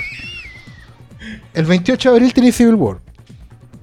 Ya, dale dos semanas monopolizando todo. Tres semanas. Ya En redes sociales, por lo menos tres el, semanas, el 12 de mayo está la de los Angry Birds y el 19 de mayo está la de los X-Men. Tres semanas después. No, no, Tres no, no, semanas. Tenemos. Tres semanas. Si pajareí una semana se te acumularon dos películas Sí, para ver. al tiro. Y después viene. El 26 de mayo viene Alicia a través del espejo. Que igual es una producción Disney. Y que va a recaudar igual mil millones como la Un millón uno. de dólares, Porque la gente es tonta. El 2 de junio, Tortugas Ninja 2. En Jurassic World. Bueno, el mismo día estrena la película de Violeta Tini, pero. Guarda con eso. El 16 de junio es Buscando a Dory. El año Pero, terrible. pero caché que lo dice como Pinochet, así. El 25 buscando El a 23 Dory. de junio Te llore. es ahora maestra que es el día de la independencia contraataque. Oh, weón, mentiría si les dijera que la quiero ver. Vi el trailer y fue como, oh, igual está bueno. Oye, la quiero ver, a mí me gusta la 1, yo lo 30, reconozco. 30 de junio, Warcraft. ¡Uy, vamos ¿Qué es esa weá? Duncan! ¡Vamos ¿Qué Duncan! es esa weá? Es un mono culiado feo. Es como adaptación de un videojuego ñoño rata máximo, Sí. Pero hecho por Pero por la dirige, elige David Bow. Lo dirige el director de Moon. Duncan Jones. De Source Code. Me encantó como acá fue como la meritocracia y acá fue el... ¿Cómo no, que yo, weá? yo- yo le admiro a. Duncan Jones eso, que él fue como que llegó al estreno de Moon, cuando ya Moon venía así, pero como súper bien reseñada, y, oh, y como a la premier llega con el papá. Y el papá así como, mira mi cabrón. El papá está- estaba más chocho, Y el papá estaba foto. De hecho, la foto esa es de chochería absoluta. Pero Qué ya cuando la había hecho. Dije Warcraft el 30 de Me dio junio. pena, weón. El 7 de julio, la semana siguiente, la era el Hielo 5. ¿Por qué? Que es la A la película con el, con el tráiler más destruye neuronas del año, weón. es una mierda ese A la semana siguiente, ¿Cuándo han sido buenas esas películas? Tarzán. Sí. Vamos, Oscar. y el mismo día, Cazafantasmas 3. Cualquier fe. Cazafantasmas. Claro. Tarzán y Fantasmas Cazafantasmas. 3. Uy, Vaginas. El 22 de julio, Uy, Star un- Trek. Hay un Star Trek. Este año y, de, y del. Justin Lin. Oye, el- y ese trailer era como The Fast and the Furious en el Fast espacio. Five en el Era espacio. Era Fast Five en el espacio. Y en agosto, Suicide Squad. Llegué a agosto. Ya, agosto recién. No, pues este año eran siete. Era Deadpool, Loco, no te, Batman, no te Superman. habías ni cuenta de estar Star Wars en tu cara. Sí. ¿Viste? Eh, no queda nada. Verdad, era, era Deadpool, Batman v Superman, Civil War, eh, X-Men, Doctor Strange, Suicide Squad, Suicide Squad, Doctor Strange y me está faltando una. Rogue One. Y Rogue Siete. One. O sea, este año está. Bueno, y lo que decía yo, pues empezáis el domingo con Walking Dead. Oye, pero no, no se olviden del poder del Día de la Independencia 2. Weón, la su 1 Tarzán. la uno recaudó caleta de plata. Pero es Y que, y que. no, weón, Pero la es, peli- una película que Repite. sale Jeff Goldblum. ¿Sale? Sí sale. El que no Ah, sale pero sale Will Smith. Will Smith no sale. No, y Bill, Pac- Bill Pero Pullman sale. Todos los demás salen. ¿Que no sale Bill Pullman, sí? Sale hasta el viejito, el papá de. y sale- ah, el... Y sale Bill Pullman y el weón está como barbón, así como un ermitaño. Como que después de que se comunicó telepáticamente con los marcianos quedó cagado y lo encontré cagado. la zorra.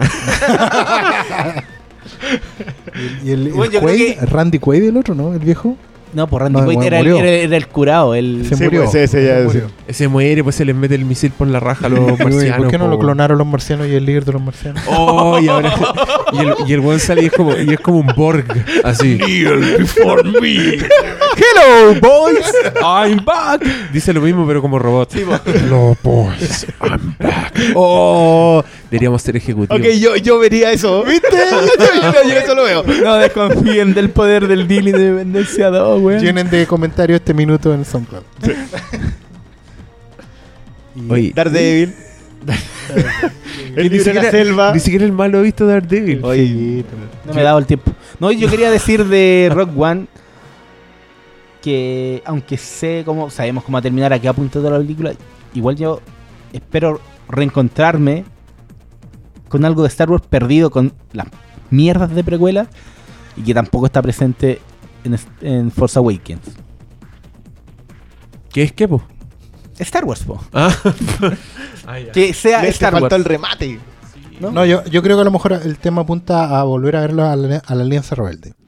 Ese grupo de weones sin plata, ratas miserables, peleando con dos palos, weón. Como la teoría esa de que Diego Luna es. ¿Quién? Eh, el- Ah, el, de bigote. claro. Sí, porque parece que la gente con bigote no existe en Star Diego, Wars. claro, Diego Luna, como tiene bigote, supuestamente sería Big Starlight, que, Que el amigo de de Luke. Qué estúpido.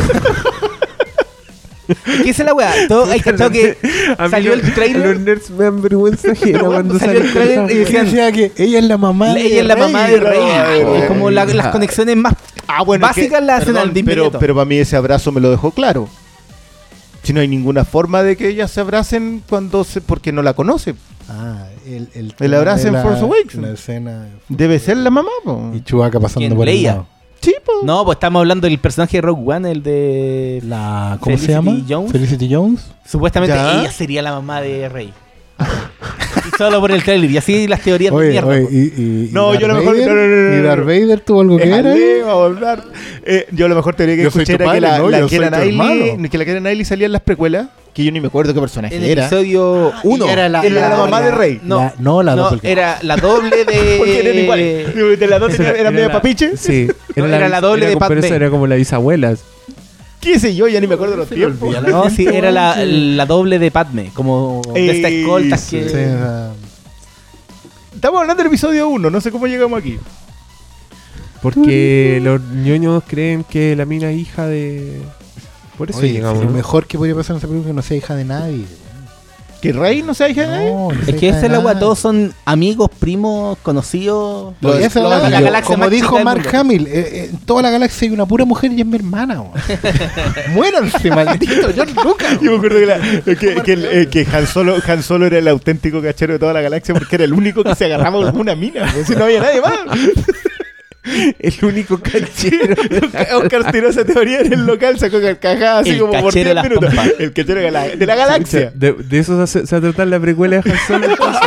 Era como el, el weón cachero que anda con Chuy así. Bueno, Chuy, avísame. Wingman. Avisa Dejo- cuando vienen los déjame decirte que los cómics que están saliendo ya hubo una pequeña Ah. polémica por eso. weón. Porque Cuando de repente aterriza una nave, se, se baja una, una señorita y dice: ¿Y usted quién es? Bueno, soy la esposa de Han Solo. No, y ahí todos Y dijeron. "Oh, ley ahí. El weón era casado. No le digo más, pero ahí les cuento. Usted nos dice. ¿Qué más? Dardey, Libro de la Selva. Hablamos Oye, Suicide Squad y la sobresexualización de. Invítenme a la premier del Cazador y la Ramírez. ¿De qué? Que este pobre cabro quiere ver a las tres chiquillas. Y Ah. bueno, dicen, rumores también apuntan a que quiere ver a Hemsworth, pero. Pero dicen, "Ah, quiere, quiere ver el hacha del cazador. Si, Sí. es, si es por ver la otra, me da lo mismo. ah". Puedo hacer ese sacrificio. Oye, cabros, hay como Ya, 200 démosle, démosle. comentarios. Vamos a las preguntas. Está demasiado popular este podcast. Mira, Es que les dimos tiempo. ¿A qué hora tiraste las preguntas? Como... Como a las 2 de la mañana. Ayer. ¿Decimos qué hora es? hace 6 horas lo tiré. Pero ya, veamos qué dice la gente. Hay 80 preguntas.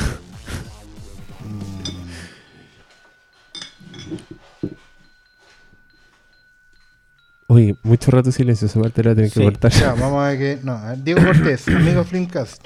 Ahora que Ben Affleck dirige Batman, ¿qué historia de Batman les gustaría ver adaptada al cine? Ah, como una historia así. Ninguna, que hagan una weá nueva, por favor. Hoy día justo ah, conversamos con. con Bueno, ese es un cáncer. Que todos esperan que todo sea adaptado. Adaptado. Que no, todo sea y eso adaptado. no es Y- bueno. De hecho, ¿Cuál me fue? decían, ¿qué villano puede ser para este nuevo Batman que no sea el Joker, para no repetirnos, digamos? O, para no, no seguir estirando Suicide Squad. Y hablábamos de galerías de villanos, ¿te acuerdas? Sí. Que bueno, Batman, por, no hay discusión que tiene la mejor galería de villanos. Y en general, puede hacer películas. Hay tantos buenos villanos de Batman para usar. Y que han- no han usado en las películas. Y que no los han usado. Desde los más desconocidos como Man Bat a. Claro, yo decía, ojalá por mí ocupen a Hugo Strange, por ejemplo. ¿Cachai? O, o ya si quieren al, ¿cómo se llama el del guante negro? El Uy, Black Mask. Black Mask. Sí, eso es. Que son villanos más o menos creíbles, más o menos manejables en este De hecho, a mí me extrañó que no lo hicieran no ahora. realista. Black Mask, Sí, eso funcionaba muy bien. Que es un tipo que manipula a Batman al nivel de hacerle creer que su papá... No, el, el- el tipo es como un jefe mafioso, Pero- pero, enmascarado, pero que, digamos, le- le anticipa los movimientos de Batman de manera de ir ordenando las fuerzas en función. No, es re bueno. Yo a mi Wargames, Mm. que lo- muchos lo- le tiran basura. No, lo trastoca mucho. En general, Batman de, de- de un momento que no sabe dónde está parado. Que la raja. ¿Sabes, Sí. lo, sabes lo que a mí me gustaría ver? ¿Ya? Eh, no es nada de, de profundo lo que voy a decir. De hecho, voy a quedar como un buen imbécil. Pero te juro que es fantasía con esta weá. A mí me encantaría ver una película de Batman que sea pura acción. Que sea una aventura física de Batman. Como por ejemplo, con- por ejemplo cuando vi Dread, que se trata de un weón que lo atrapan en un edificio y el weón tiene que llegar arriba y echarse a todos los weones malos.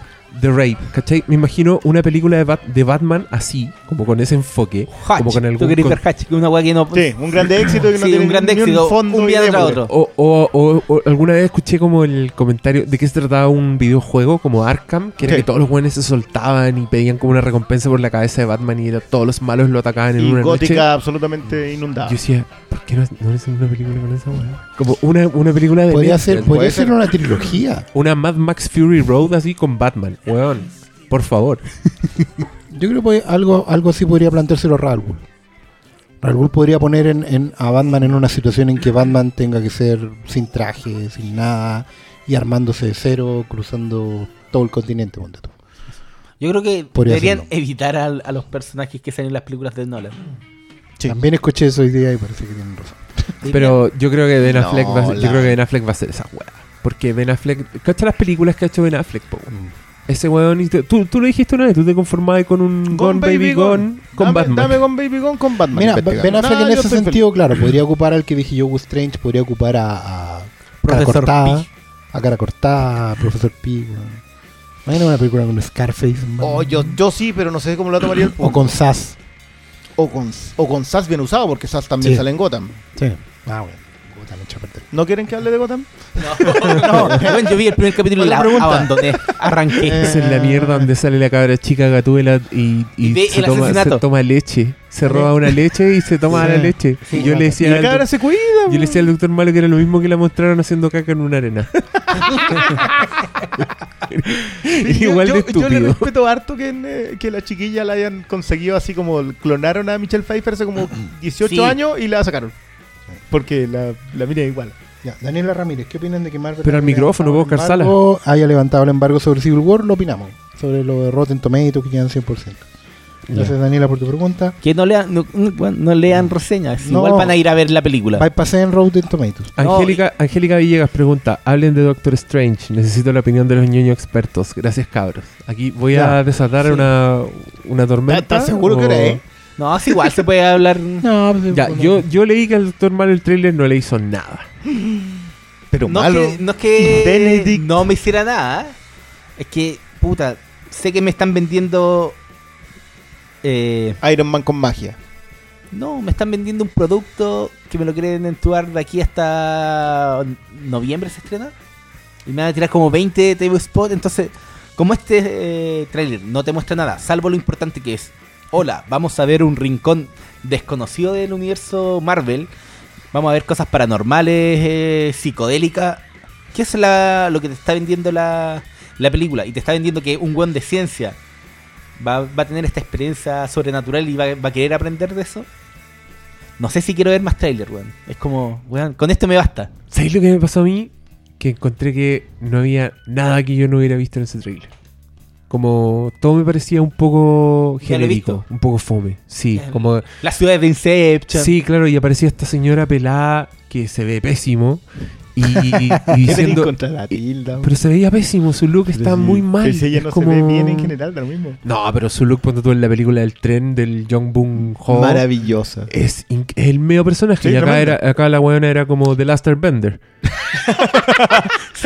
Y le dice a este weón cosas que dice Morfeo, como la Pero es que el va a personaje es así, ampliar tu mente y El todo. Ancient Sí, One The es- Ancient One es así. Pero Lo que pasa es que, a ver, Lo que pasa el- es que hoy día llegó parece tarde, fome, porque, pero, claro, pero el claro, Doctor, el llegó Doctor tarde. Claro, es un personaje creado en los 70 en plena época lisérgica.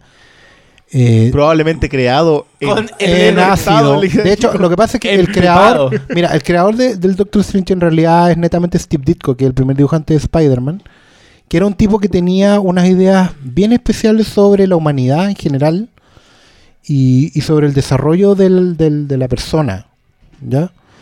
Él creía en, en ciertas técnicas y ciertas, ciertas disciplinas que uno debía seguir para alcanzar la, la perfección humana eh, Ditko no era un tipo fácil. Y en general, él el creador de personajes como el Doctor Strange, como Question. ¿Cachai? Oh. En, en DC.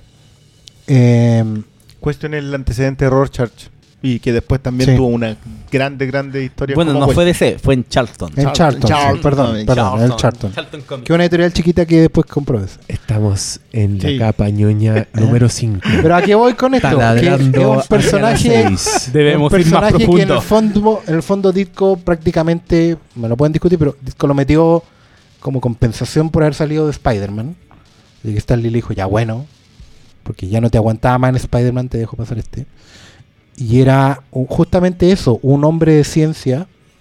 este- el Doctor Strange es un cirujano, el mejor cirujano del mundo, que en un accidente de auto pierde el control de sus manos. Se hace No, mierda que las manos. Se hace mierda las manos. Irresponsablemente, Oh. por cierto. Sí, porque ya- no, ahora me dieron ¿cachai? ganas de él. Y, y la manera de recuperarse es justamente viajando a, Nanda Tibet, Parbat. a Nanda Parbat. No que en el fondo Nanda que- Parbat. Bueno, Nanda eh. Parbat es de DC. Ah, de veras, ¿cómo se llama? Ay, ¿cómo se llama? de- ah, de veras, ¿cómo se llama el de Marvel? El Marvel es- Yo no sé si va a Kunlun. No sé si originalmente Parece va que a es Kunlun. Bueno, pues, en el fondo es el Tíbet. A la sexta capa nerd. Eh, en el fondo él viaja al Tíbet a tener una experiencia iluminadora donde el weón va a ser convertido en el, en el hechicero supremo. Claro, pero él no viaja por eso. Viaja porque le ofrecen reparar las manos. Claro, en el fondo va él buscando... viaja a buscar de nuevo su... Pero Y ahí, ver, y- sí, y no, ahí ojo. se encuentra con The Last Airbender Claro, y le, claro, le claro. expanden la mente Y- y, se transforma en un superhéroe. Y lo transforma, no, no es superhéroe, No, es el su personaje no es hechicero supremo. El hechicero No, supremo. no- Es una Doctor suerte de consultor. El weón está cuando lo necesitan, lo llaman y el weón dice puras weas que no se entienden. claro. ¿Cachai? Y, No sé, y- ¿Ustedes han visto la ¿Y serie por qué, de- por qué hicieron una película con este personaje? Es una excelente Por pregunta, eso, Diego. por eso yo dije. Play. Por eso dije Play, porque en el fondo, mira, sabes que Marvel. No, pero Blade no igual tiene- tenía potencial original. Pero, no te- pero digámoslo, Marvel no tiene más personajes porque lo- la mitad están vendidos. po. Ajá. No, Entonces, ¿qué Lo chucha hacemos? importante no es eso. Lo importante es que Marvel vendió a sus caballitos de batalla históricos, que eran Spider-Man y X-Men. Sí. ¿Y con qué se quedaron?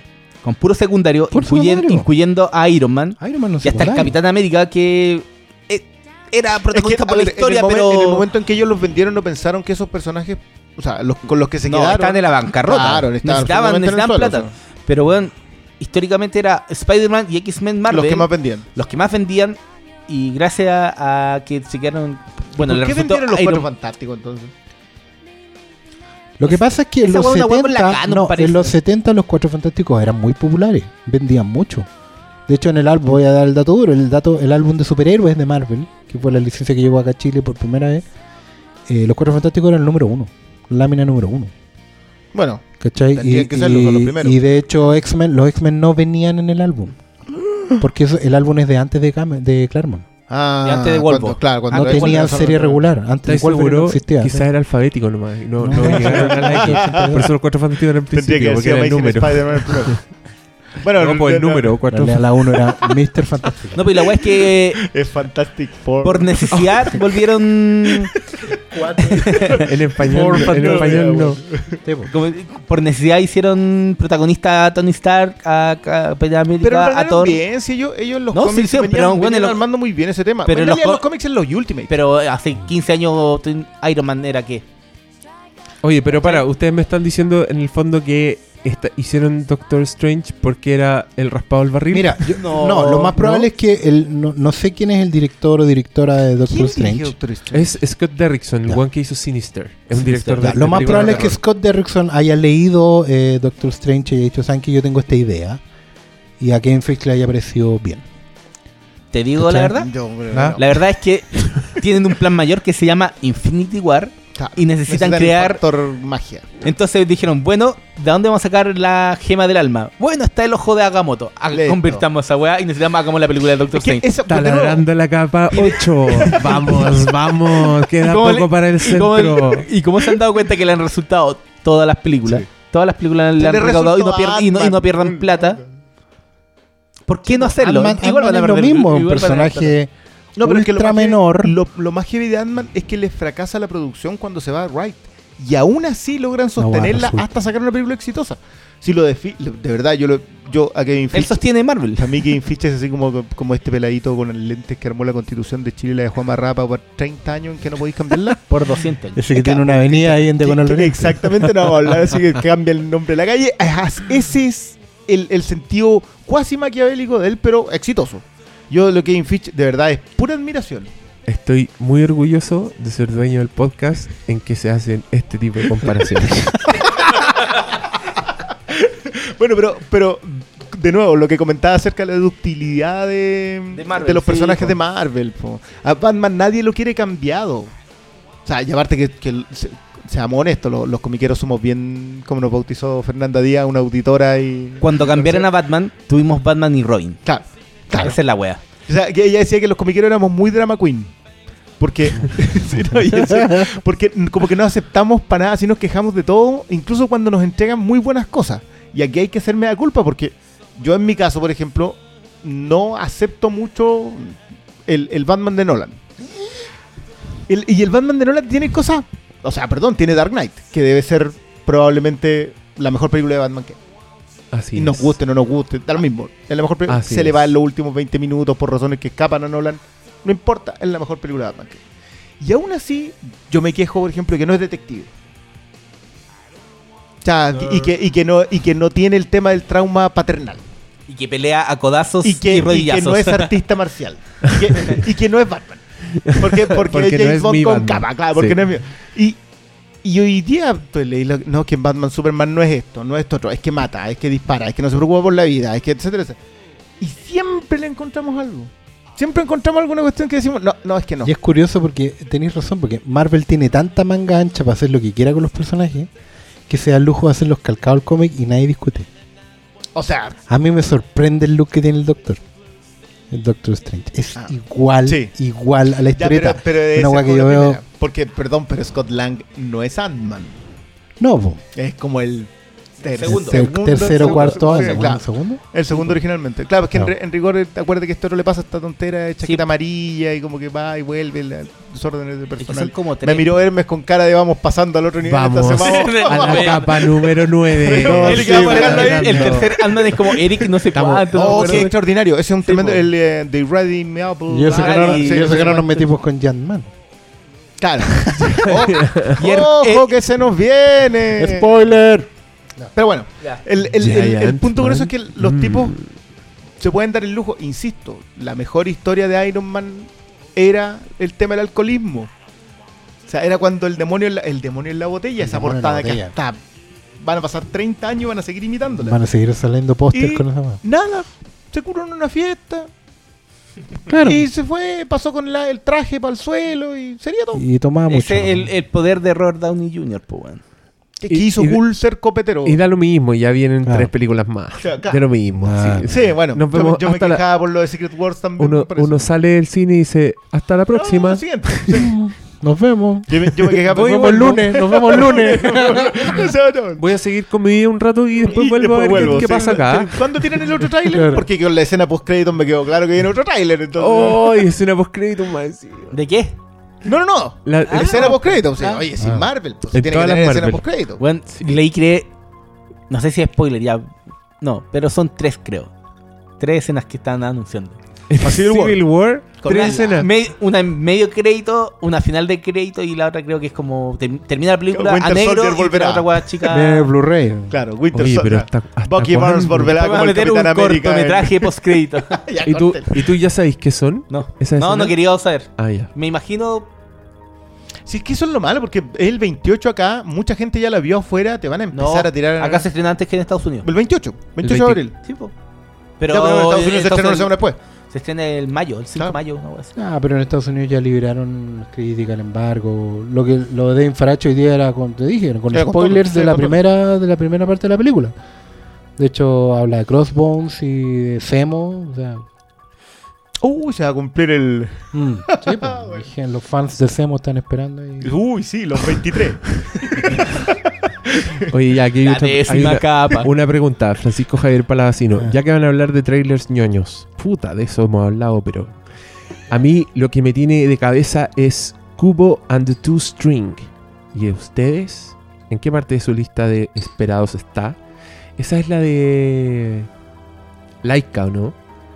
La de Monito. Ah, ya, ya se vuelve. Que yo vi el Puta, es que trailer mi y era problema una es weá que se estrenará hermosa. acá.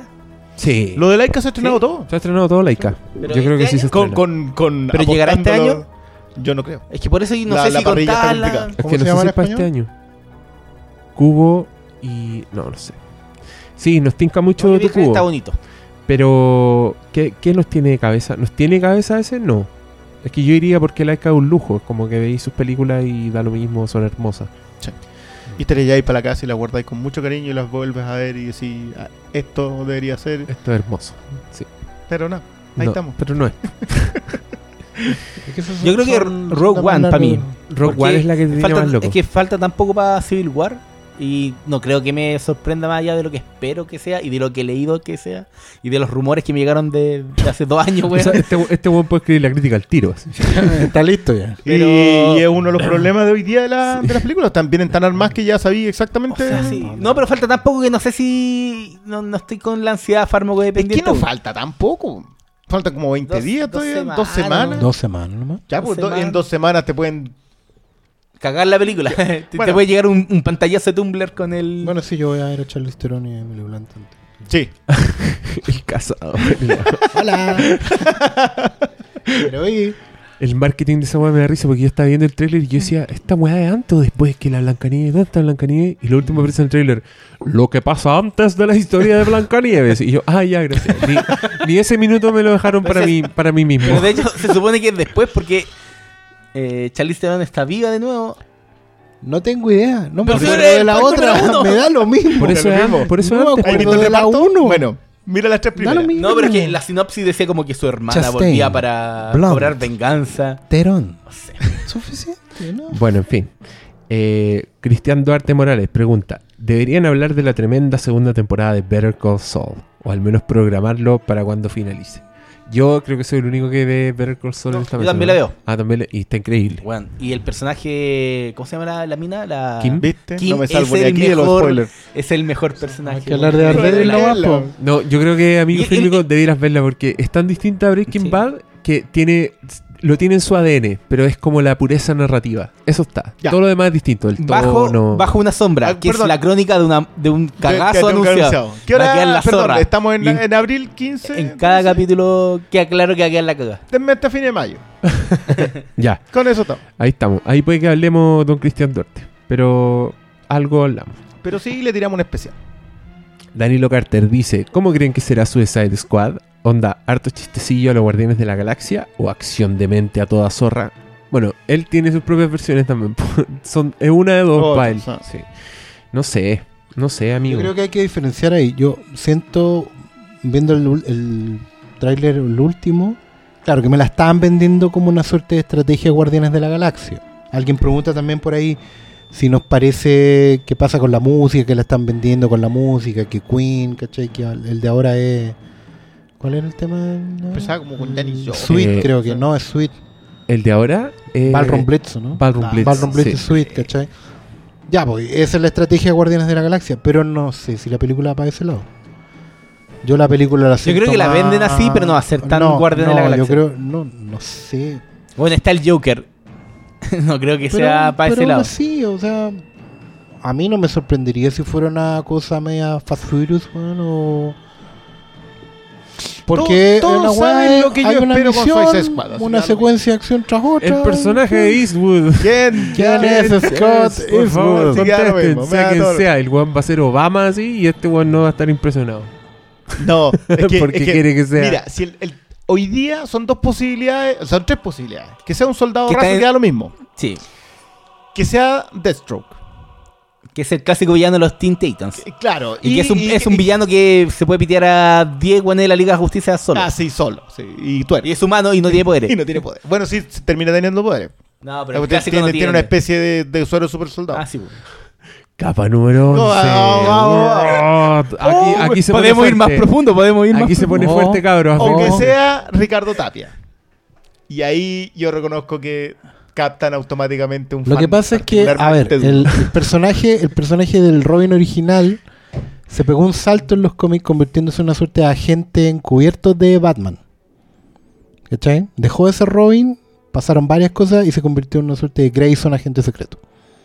Y en rigor siempre han sido agentes secretos los Sí, superhéroes. ¿cachai? Nunca saben Pero entonces ahora, si existe la posibilidad de que empiecen a desarrollar ese personaje, metiéndolo como infiltrado en el Suicide Squad, O sea, va a quedar la zorra. Grayson está infiltrado en una organización.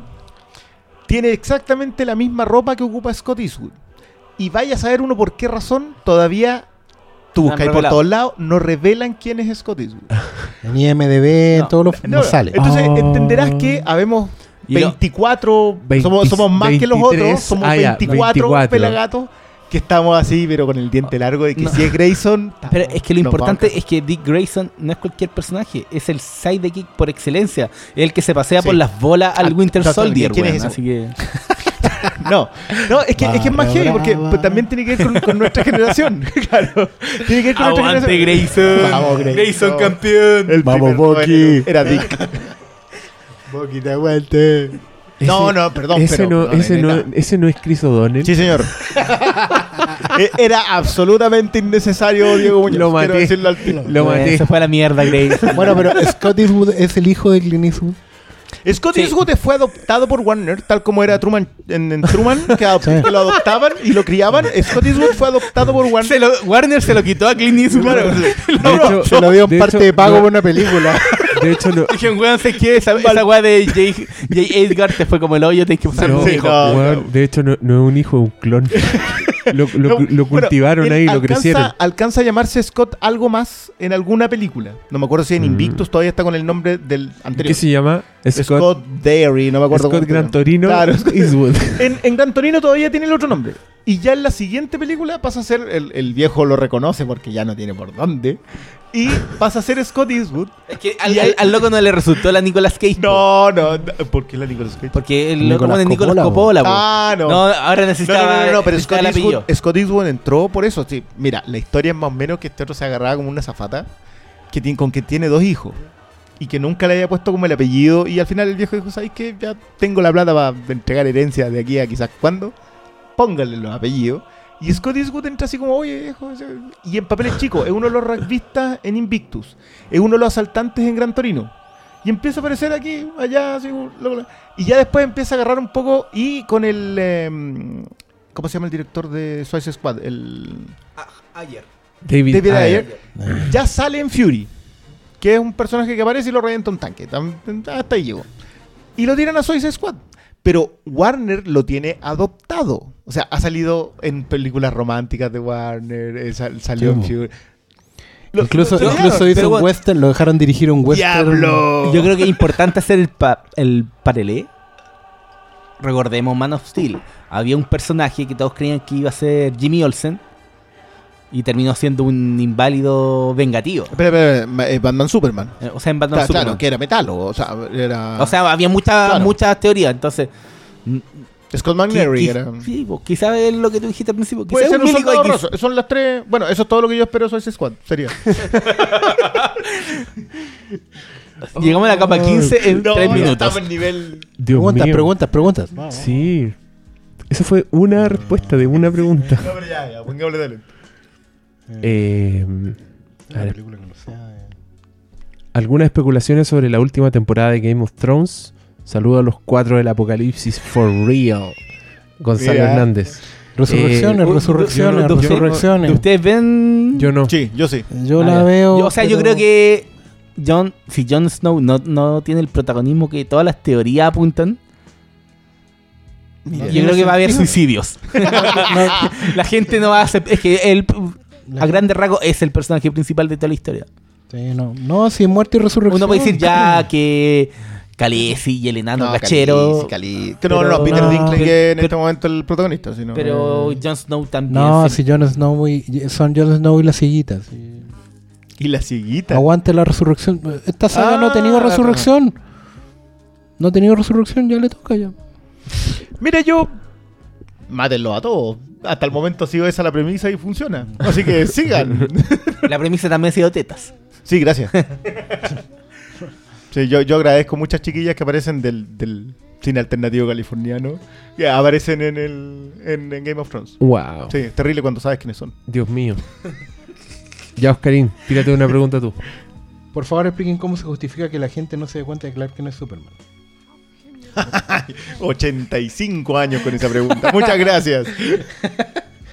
Pero se pueden decir hartas cosas, pues sus capas nerd ahí al fondo. De más que hay Mira, algo. ¿Quién fue John Byrne? El, el que, dijo que, que, vibraba la cabeza. Vibraba para la que no- cabeza, po. para que no le sacaran foto. foto. Entonces, está la teoría de Grant Morrison que se encorva y, Sí, y literalmente cambia el aspecto. Hay que ver a Brandon Root. Yo insisto que ese loquito la sacaba muy bien. Porque tú mirabas a Clark Kent y mirabas a Superman Sí, y po. no había por dónde. La dura. Sí, No, hasta lo ahí miráis, no. lo miráis cuando está como comiendo su, sushi en, en el Daily Planet y, y no. Está ahí este no. loco no es Es Superman. que la gracia es que, que a Superman generalmente no lo ven directamente. Si la weá es cómo justificar Claro. que, que Luisa no se dé cuenta, que Eh, siempre está al lado. Pero, y que acá no está. Pero el, el resto la- de en- ciudadanos que no lo ven porque es un punto morado. En la, en la Superman de Richard Donner, el Clark Kent es increíble. Onda, el Por eso se cambia- saca, cambia el sí, aspecto. el weón se saca los zapatos actuando y es para cagarse la risa. Y me, me encanta porque el weón actúa como Clark Kent cuando está solo. ¿Cachai? Onda, Sí. Hay una escena en que todos se están yendo de la oficina y, Y- el loco es el- último en despedirse y aprieta el botón y no llega el ascensor y el weón está solo y está como mirando para arriba, como Clark Kent todo el rato. El weón es un seco. Es que la gracia es que nadie creería en su puta vida que alguien como Clark Kent puede ser Superman. Sí, en, el, en el All Star Superman, All-Star lo- Superman. el Clark Kent es gordo incluso. Como Por eso se esa encorva, encorvada está que dices encorvado. tú, Sí, entonces no, es como, es la teoría de Morrison. es como que, como que yo sea Superman. como que nadie Ya, no, no nunca, nunca lo pensaría. Bueno, gracias.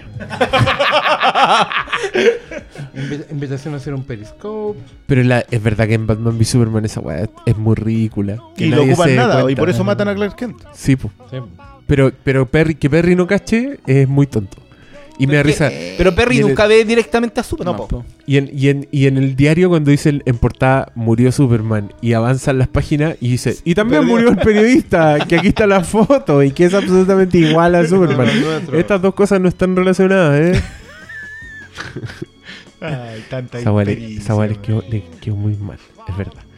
Todas las Eh, preguntas son de Batman v Superman. Aquí hay una de Alejandro G. Riquelme, ah, nuestro amigo. No, pues, Ah, es nuestro nuestro favorito. amigo. Por- dice, ¿por qué cuesta tanto traer películas buenas a los cines locales? Sin huevear, llevo más de un año esperando La Bruja y ver La Pirata en un notebook para mí no es una opción. Bueno, bien La ahí, bruja, po. la bruja se ha postergado como tres veces ya. Y la pero, bruja, pero ojo pero la el- bruja el, no fan tiene. del terror siempre va a tener la opción de ver una película, sí, aunque sí. sea menor en el cine. Bueno, ya llegó no se ma- quejen, eh, weón, ¿cómo de terror se estrenan Eh, como Good- 20 al año. Goodbye, weón. Good Night- Good Night Mommy. Good Sí, Night Mommy dos años después. Es verdad que todas se demoran, pero ahí hay una cosa, mira, tiene que ver en parte con las distribuidoras que saben que estas películas son rentables aunque esperen más del- de lo necesario y si esperan más de lo necesario las copias son más baratas, tengo entendido. Entonces primero pasan por Argentina, pasan por todas partes, después llegan a Chile y ahí la distribuidora dice, ah, sí, ahora nosotros la queremos.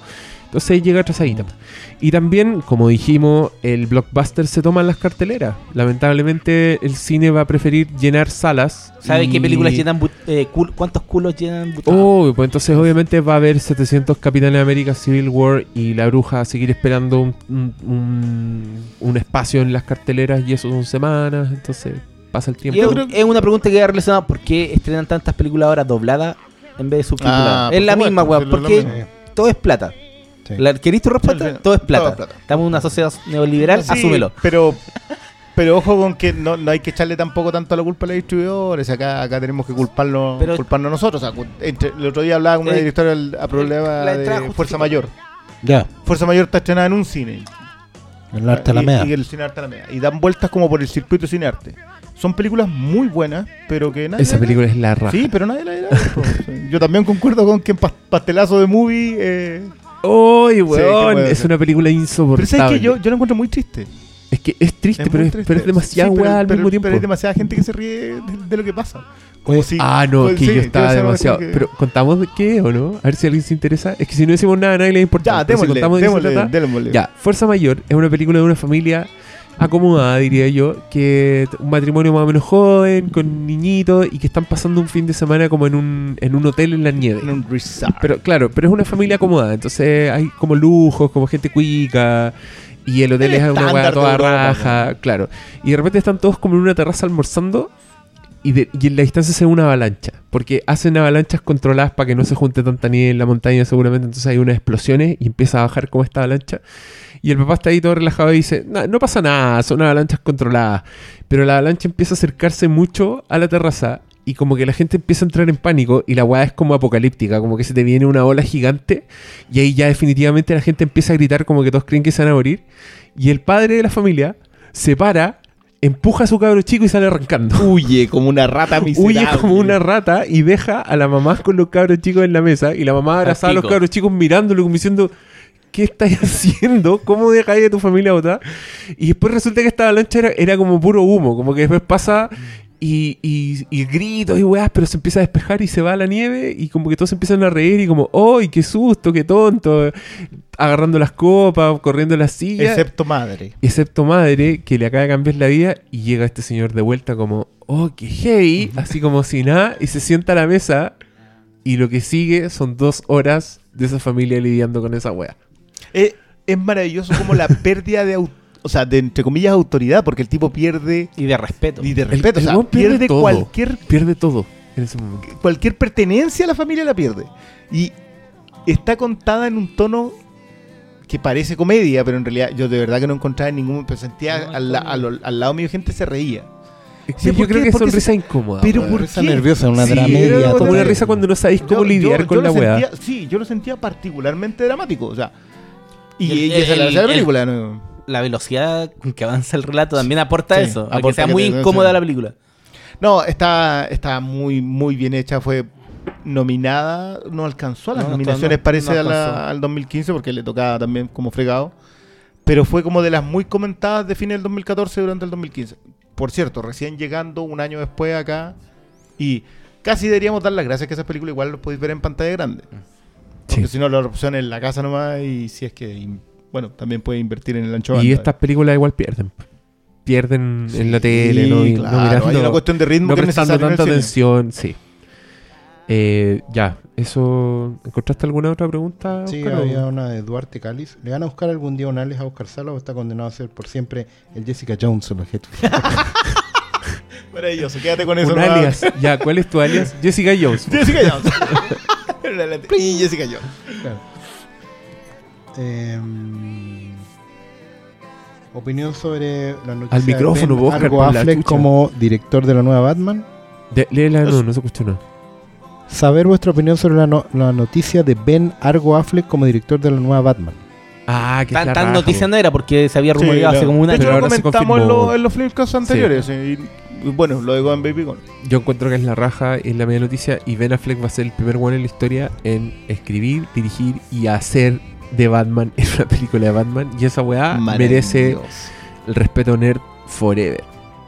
Bueno, Codirigi- co- o sea, co- coescribir. Coménteselo, coménteselo a las capas de nerds eh, que no están de acuerdo. Cha, cha, cha, cha, cha. Bajemos una capa porque No, esto, coescribir. esto hay que subir, esto está arriba. Si este es el que te, te opina que Nolan nomás es bueno para Batman. No. la- Sí, Lan. Tira, tira una. Sí, Nolan. Alan. Le- le tiro una. Eh, a ver, aquí hay una.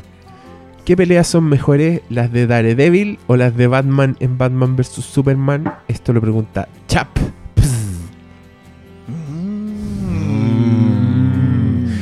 Yo te voy, a, te voy a contestar con una frase muy popular en la educación.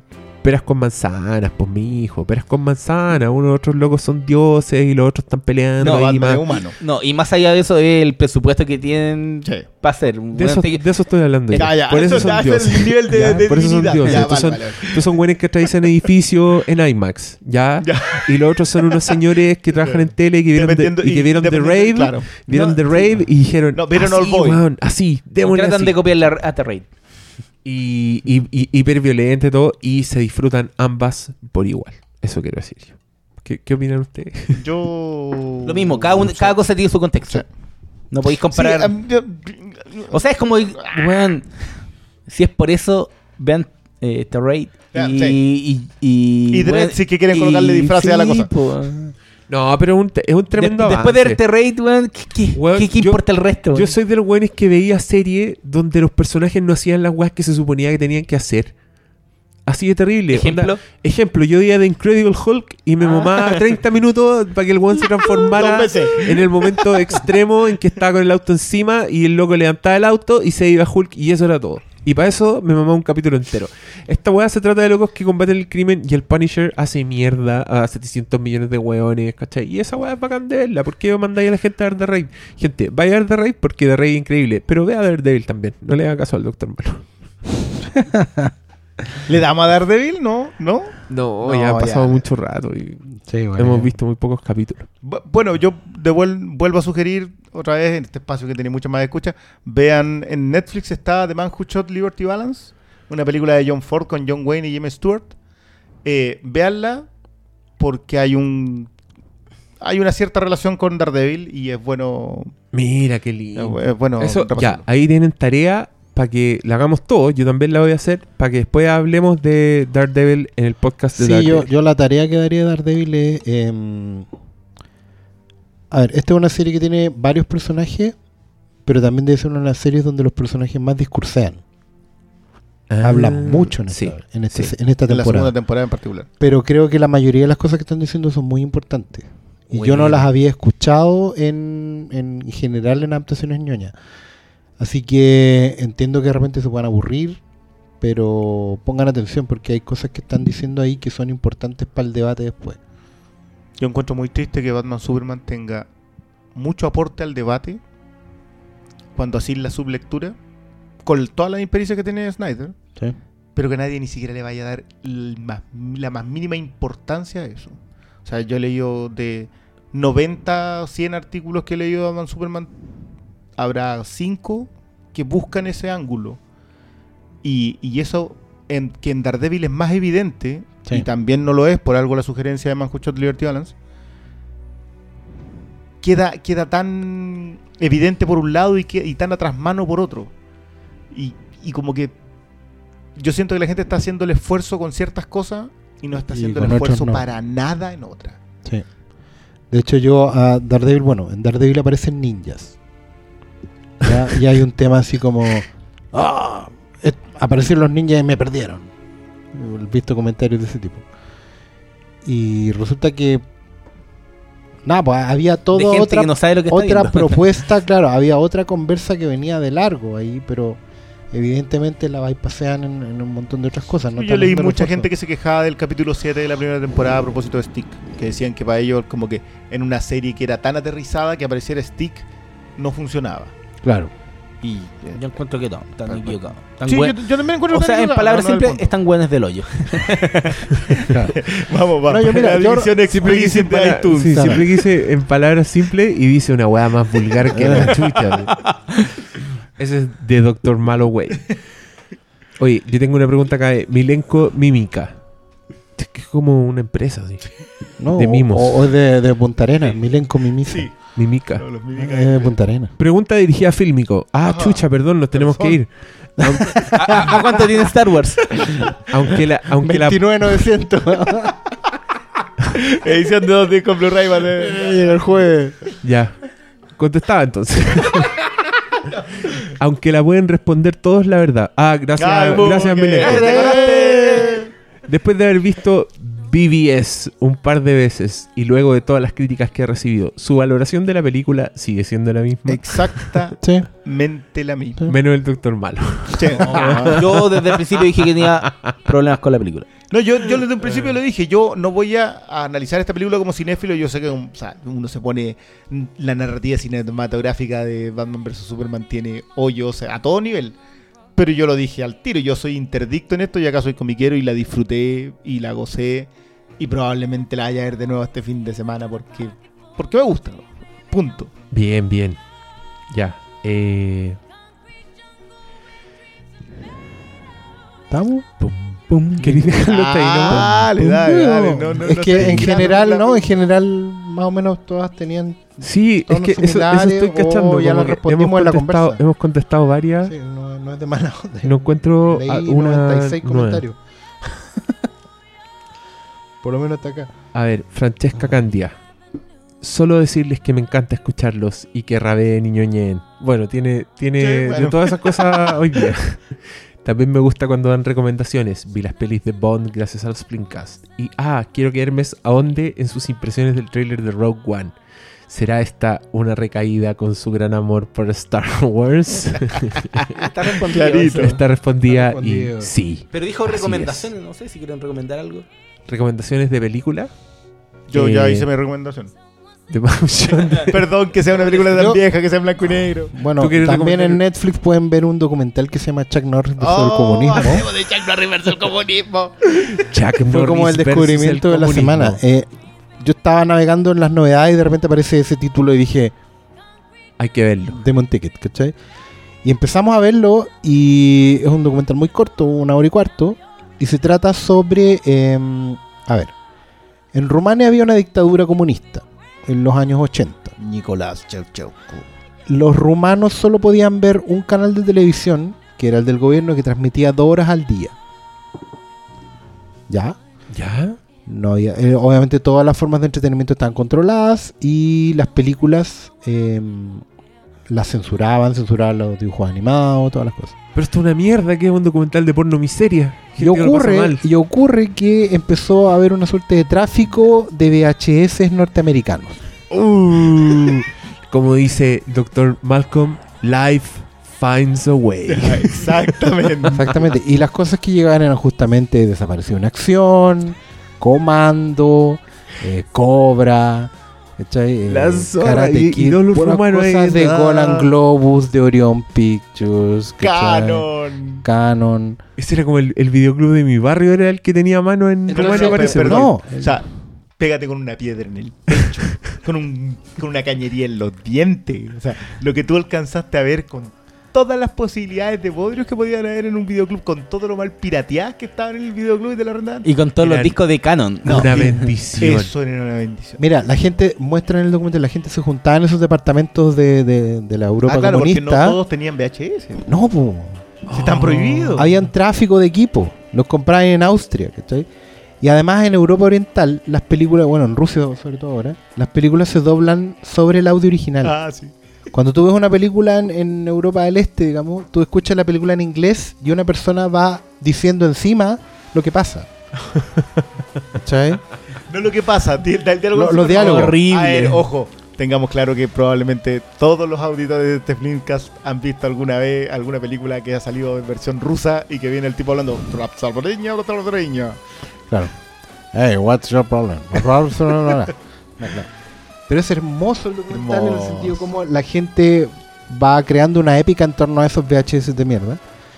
Y además está filmado como si fuera una película europea. Es maravilloso eso porque las recreaciones de lo que va pasando, está, o sea, estáis viendo la vida de los otros No. en las recreaciones. Y ojo, está, a mí me pareció muy raro, de hecho como que no lo comentamos, pero es HBO Rumania. Yo tenía entendido que HBO no llega a Netflix. Ahora, si llegó como por la tercera productora a Netflix, vale, vea lo mismo, yo, vi- yo lo vi. Si yo, yo que no tolero las canon, así para mí son ya, pero que el peor acto de, de, de ordinario que puede haber. Te juro que hay un momento en que tres niñitos salen después de haber visto estos VHS pirateados y, y hacen una representación de cómo pelean. Y loco, yo lloraba. Si te juro que yo lo miraba y estaba pero emocionado mirando. Es maravilloso. Chuck Norris versus el comunismo. Está en Netflix y no está editado en ningún otro formato porque es del año pasado. Así que véanla ahí antes que la saquen. Ya vean la rápida antes que cache HBO diga, oye, Oye, oye, ¿qué onda esos rumanos comunistas? Bájenlos de Netflix. ¿Qué se han creído? Nosotros lo vamos a editar en DVD y vamos a cobrar caleta de plata. Así es. Ya. ¿no quieren más preguntas entonces? Yo estaba leyendo No, varias. nos preguntan ver, sobre ya. la Liga de la Justicia. A, a alguien acusa al Doctor Malo por, por trolearlo. Que no sé.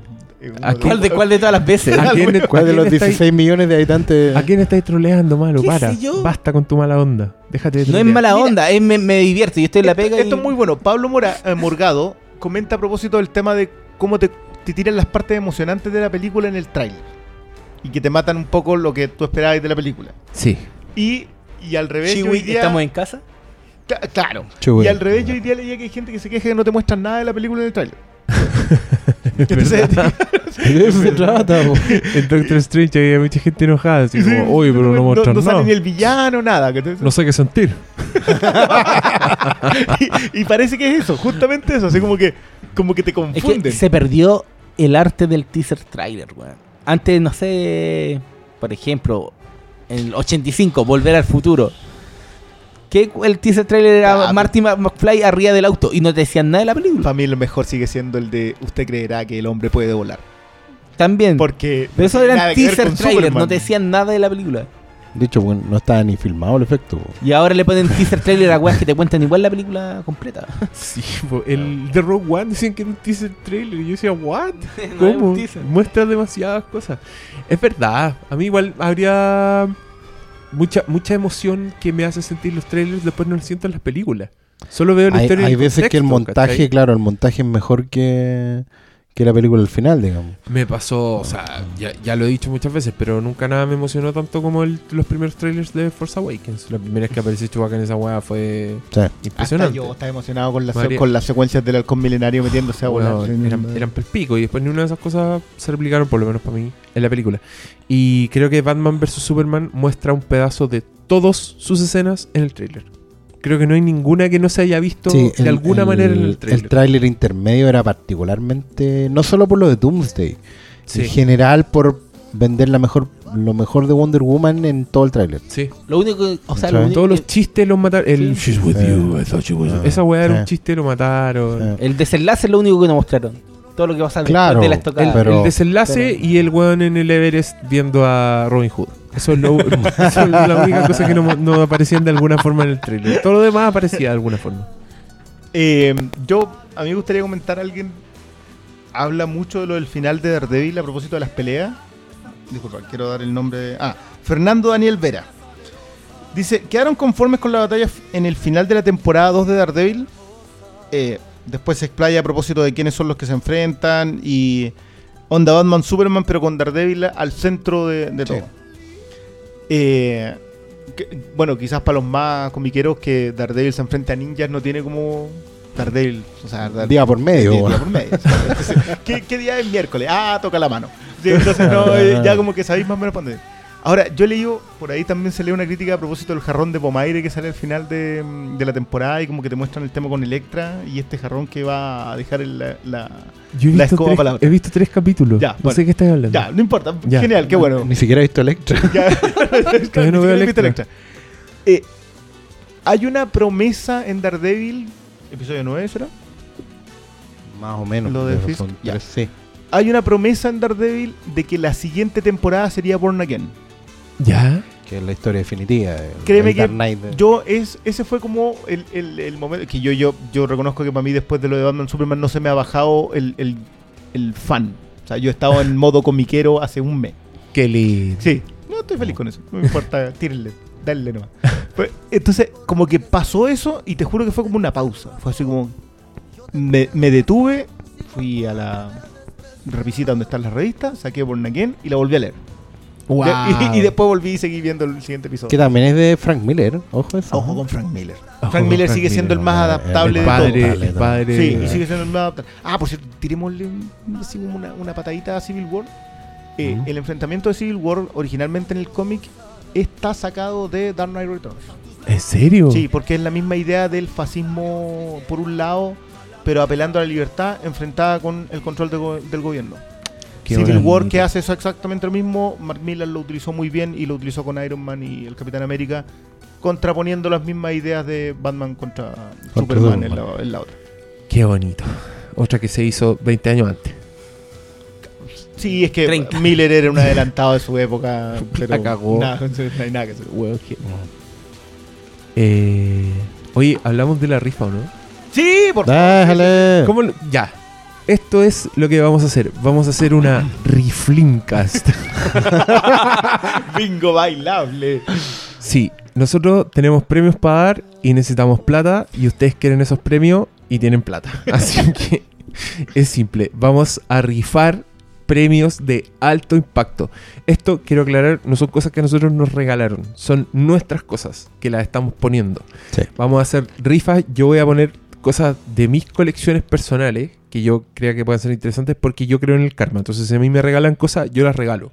No voy a rifar algo que me mandaron gratis de las distribuidoras. Así que esto no tiene nada que ver ni con los concursos ni con nada. Y de hecho, lo que se pueden ganar en esta rifa son tres cosas. Tres cosas, ¿verdad? Sí, señor. Ya.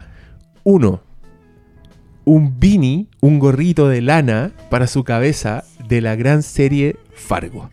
Con que, se, esa, que se merece. esa tipografía bordada. Fargo, hermoso, para que me abrigar quedaron su debiendo en cabeza. la segunda temporada una bufanda. Sí, la segunda el Blu-ray de la segunda temporada venía sin nada. El primero venía con este gorrito. Ahora ese gorrito puede ser suyo. Puede abrigarse la zambeca con Fargo, una de las mejores series de los últimos tiempos. Un Blu-ray increíble, edición a toda raja como de la película-.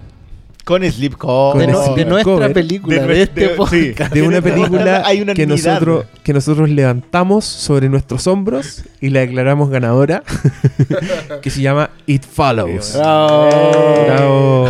Ya, cacha- van cachando ya la lista de los premios, ¿no? Te voy a gorro, gorro de Fargo, Blu-ray a toda raja edition de It Follows nuevecito de paquete. Y tercer premio que es o sea, perdón, Star Wars The Force Awakens en Blu-ray. En Blu-ray también. Weón. Dos Blu-ray y un gorro para la cabeza es como que Lo- cubre lo todo. en, te decía, ¿en tres premios o la. Yo voy a agregar un premio también. Oh, ¿Qué la rifa, para que se vea rifa. Vamos a regalar un arco de Future Foundation, los cómics, Que, en inglés.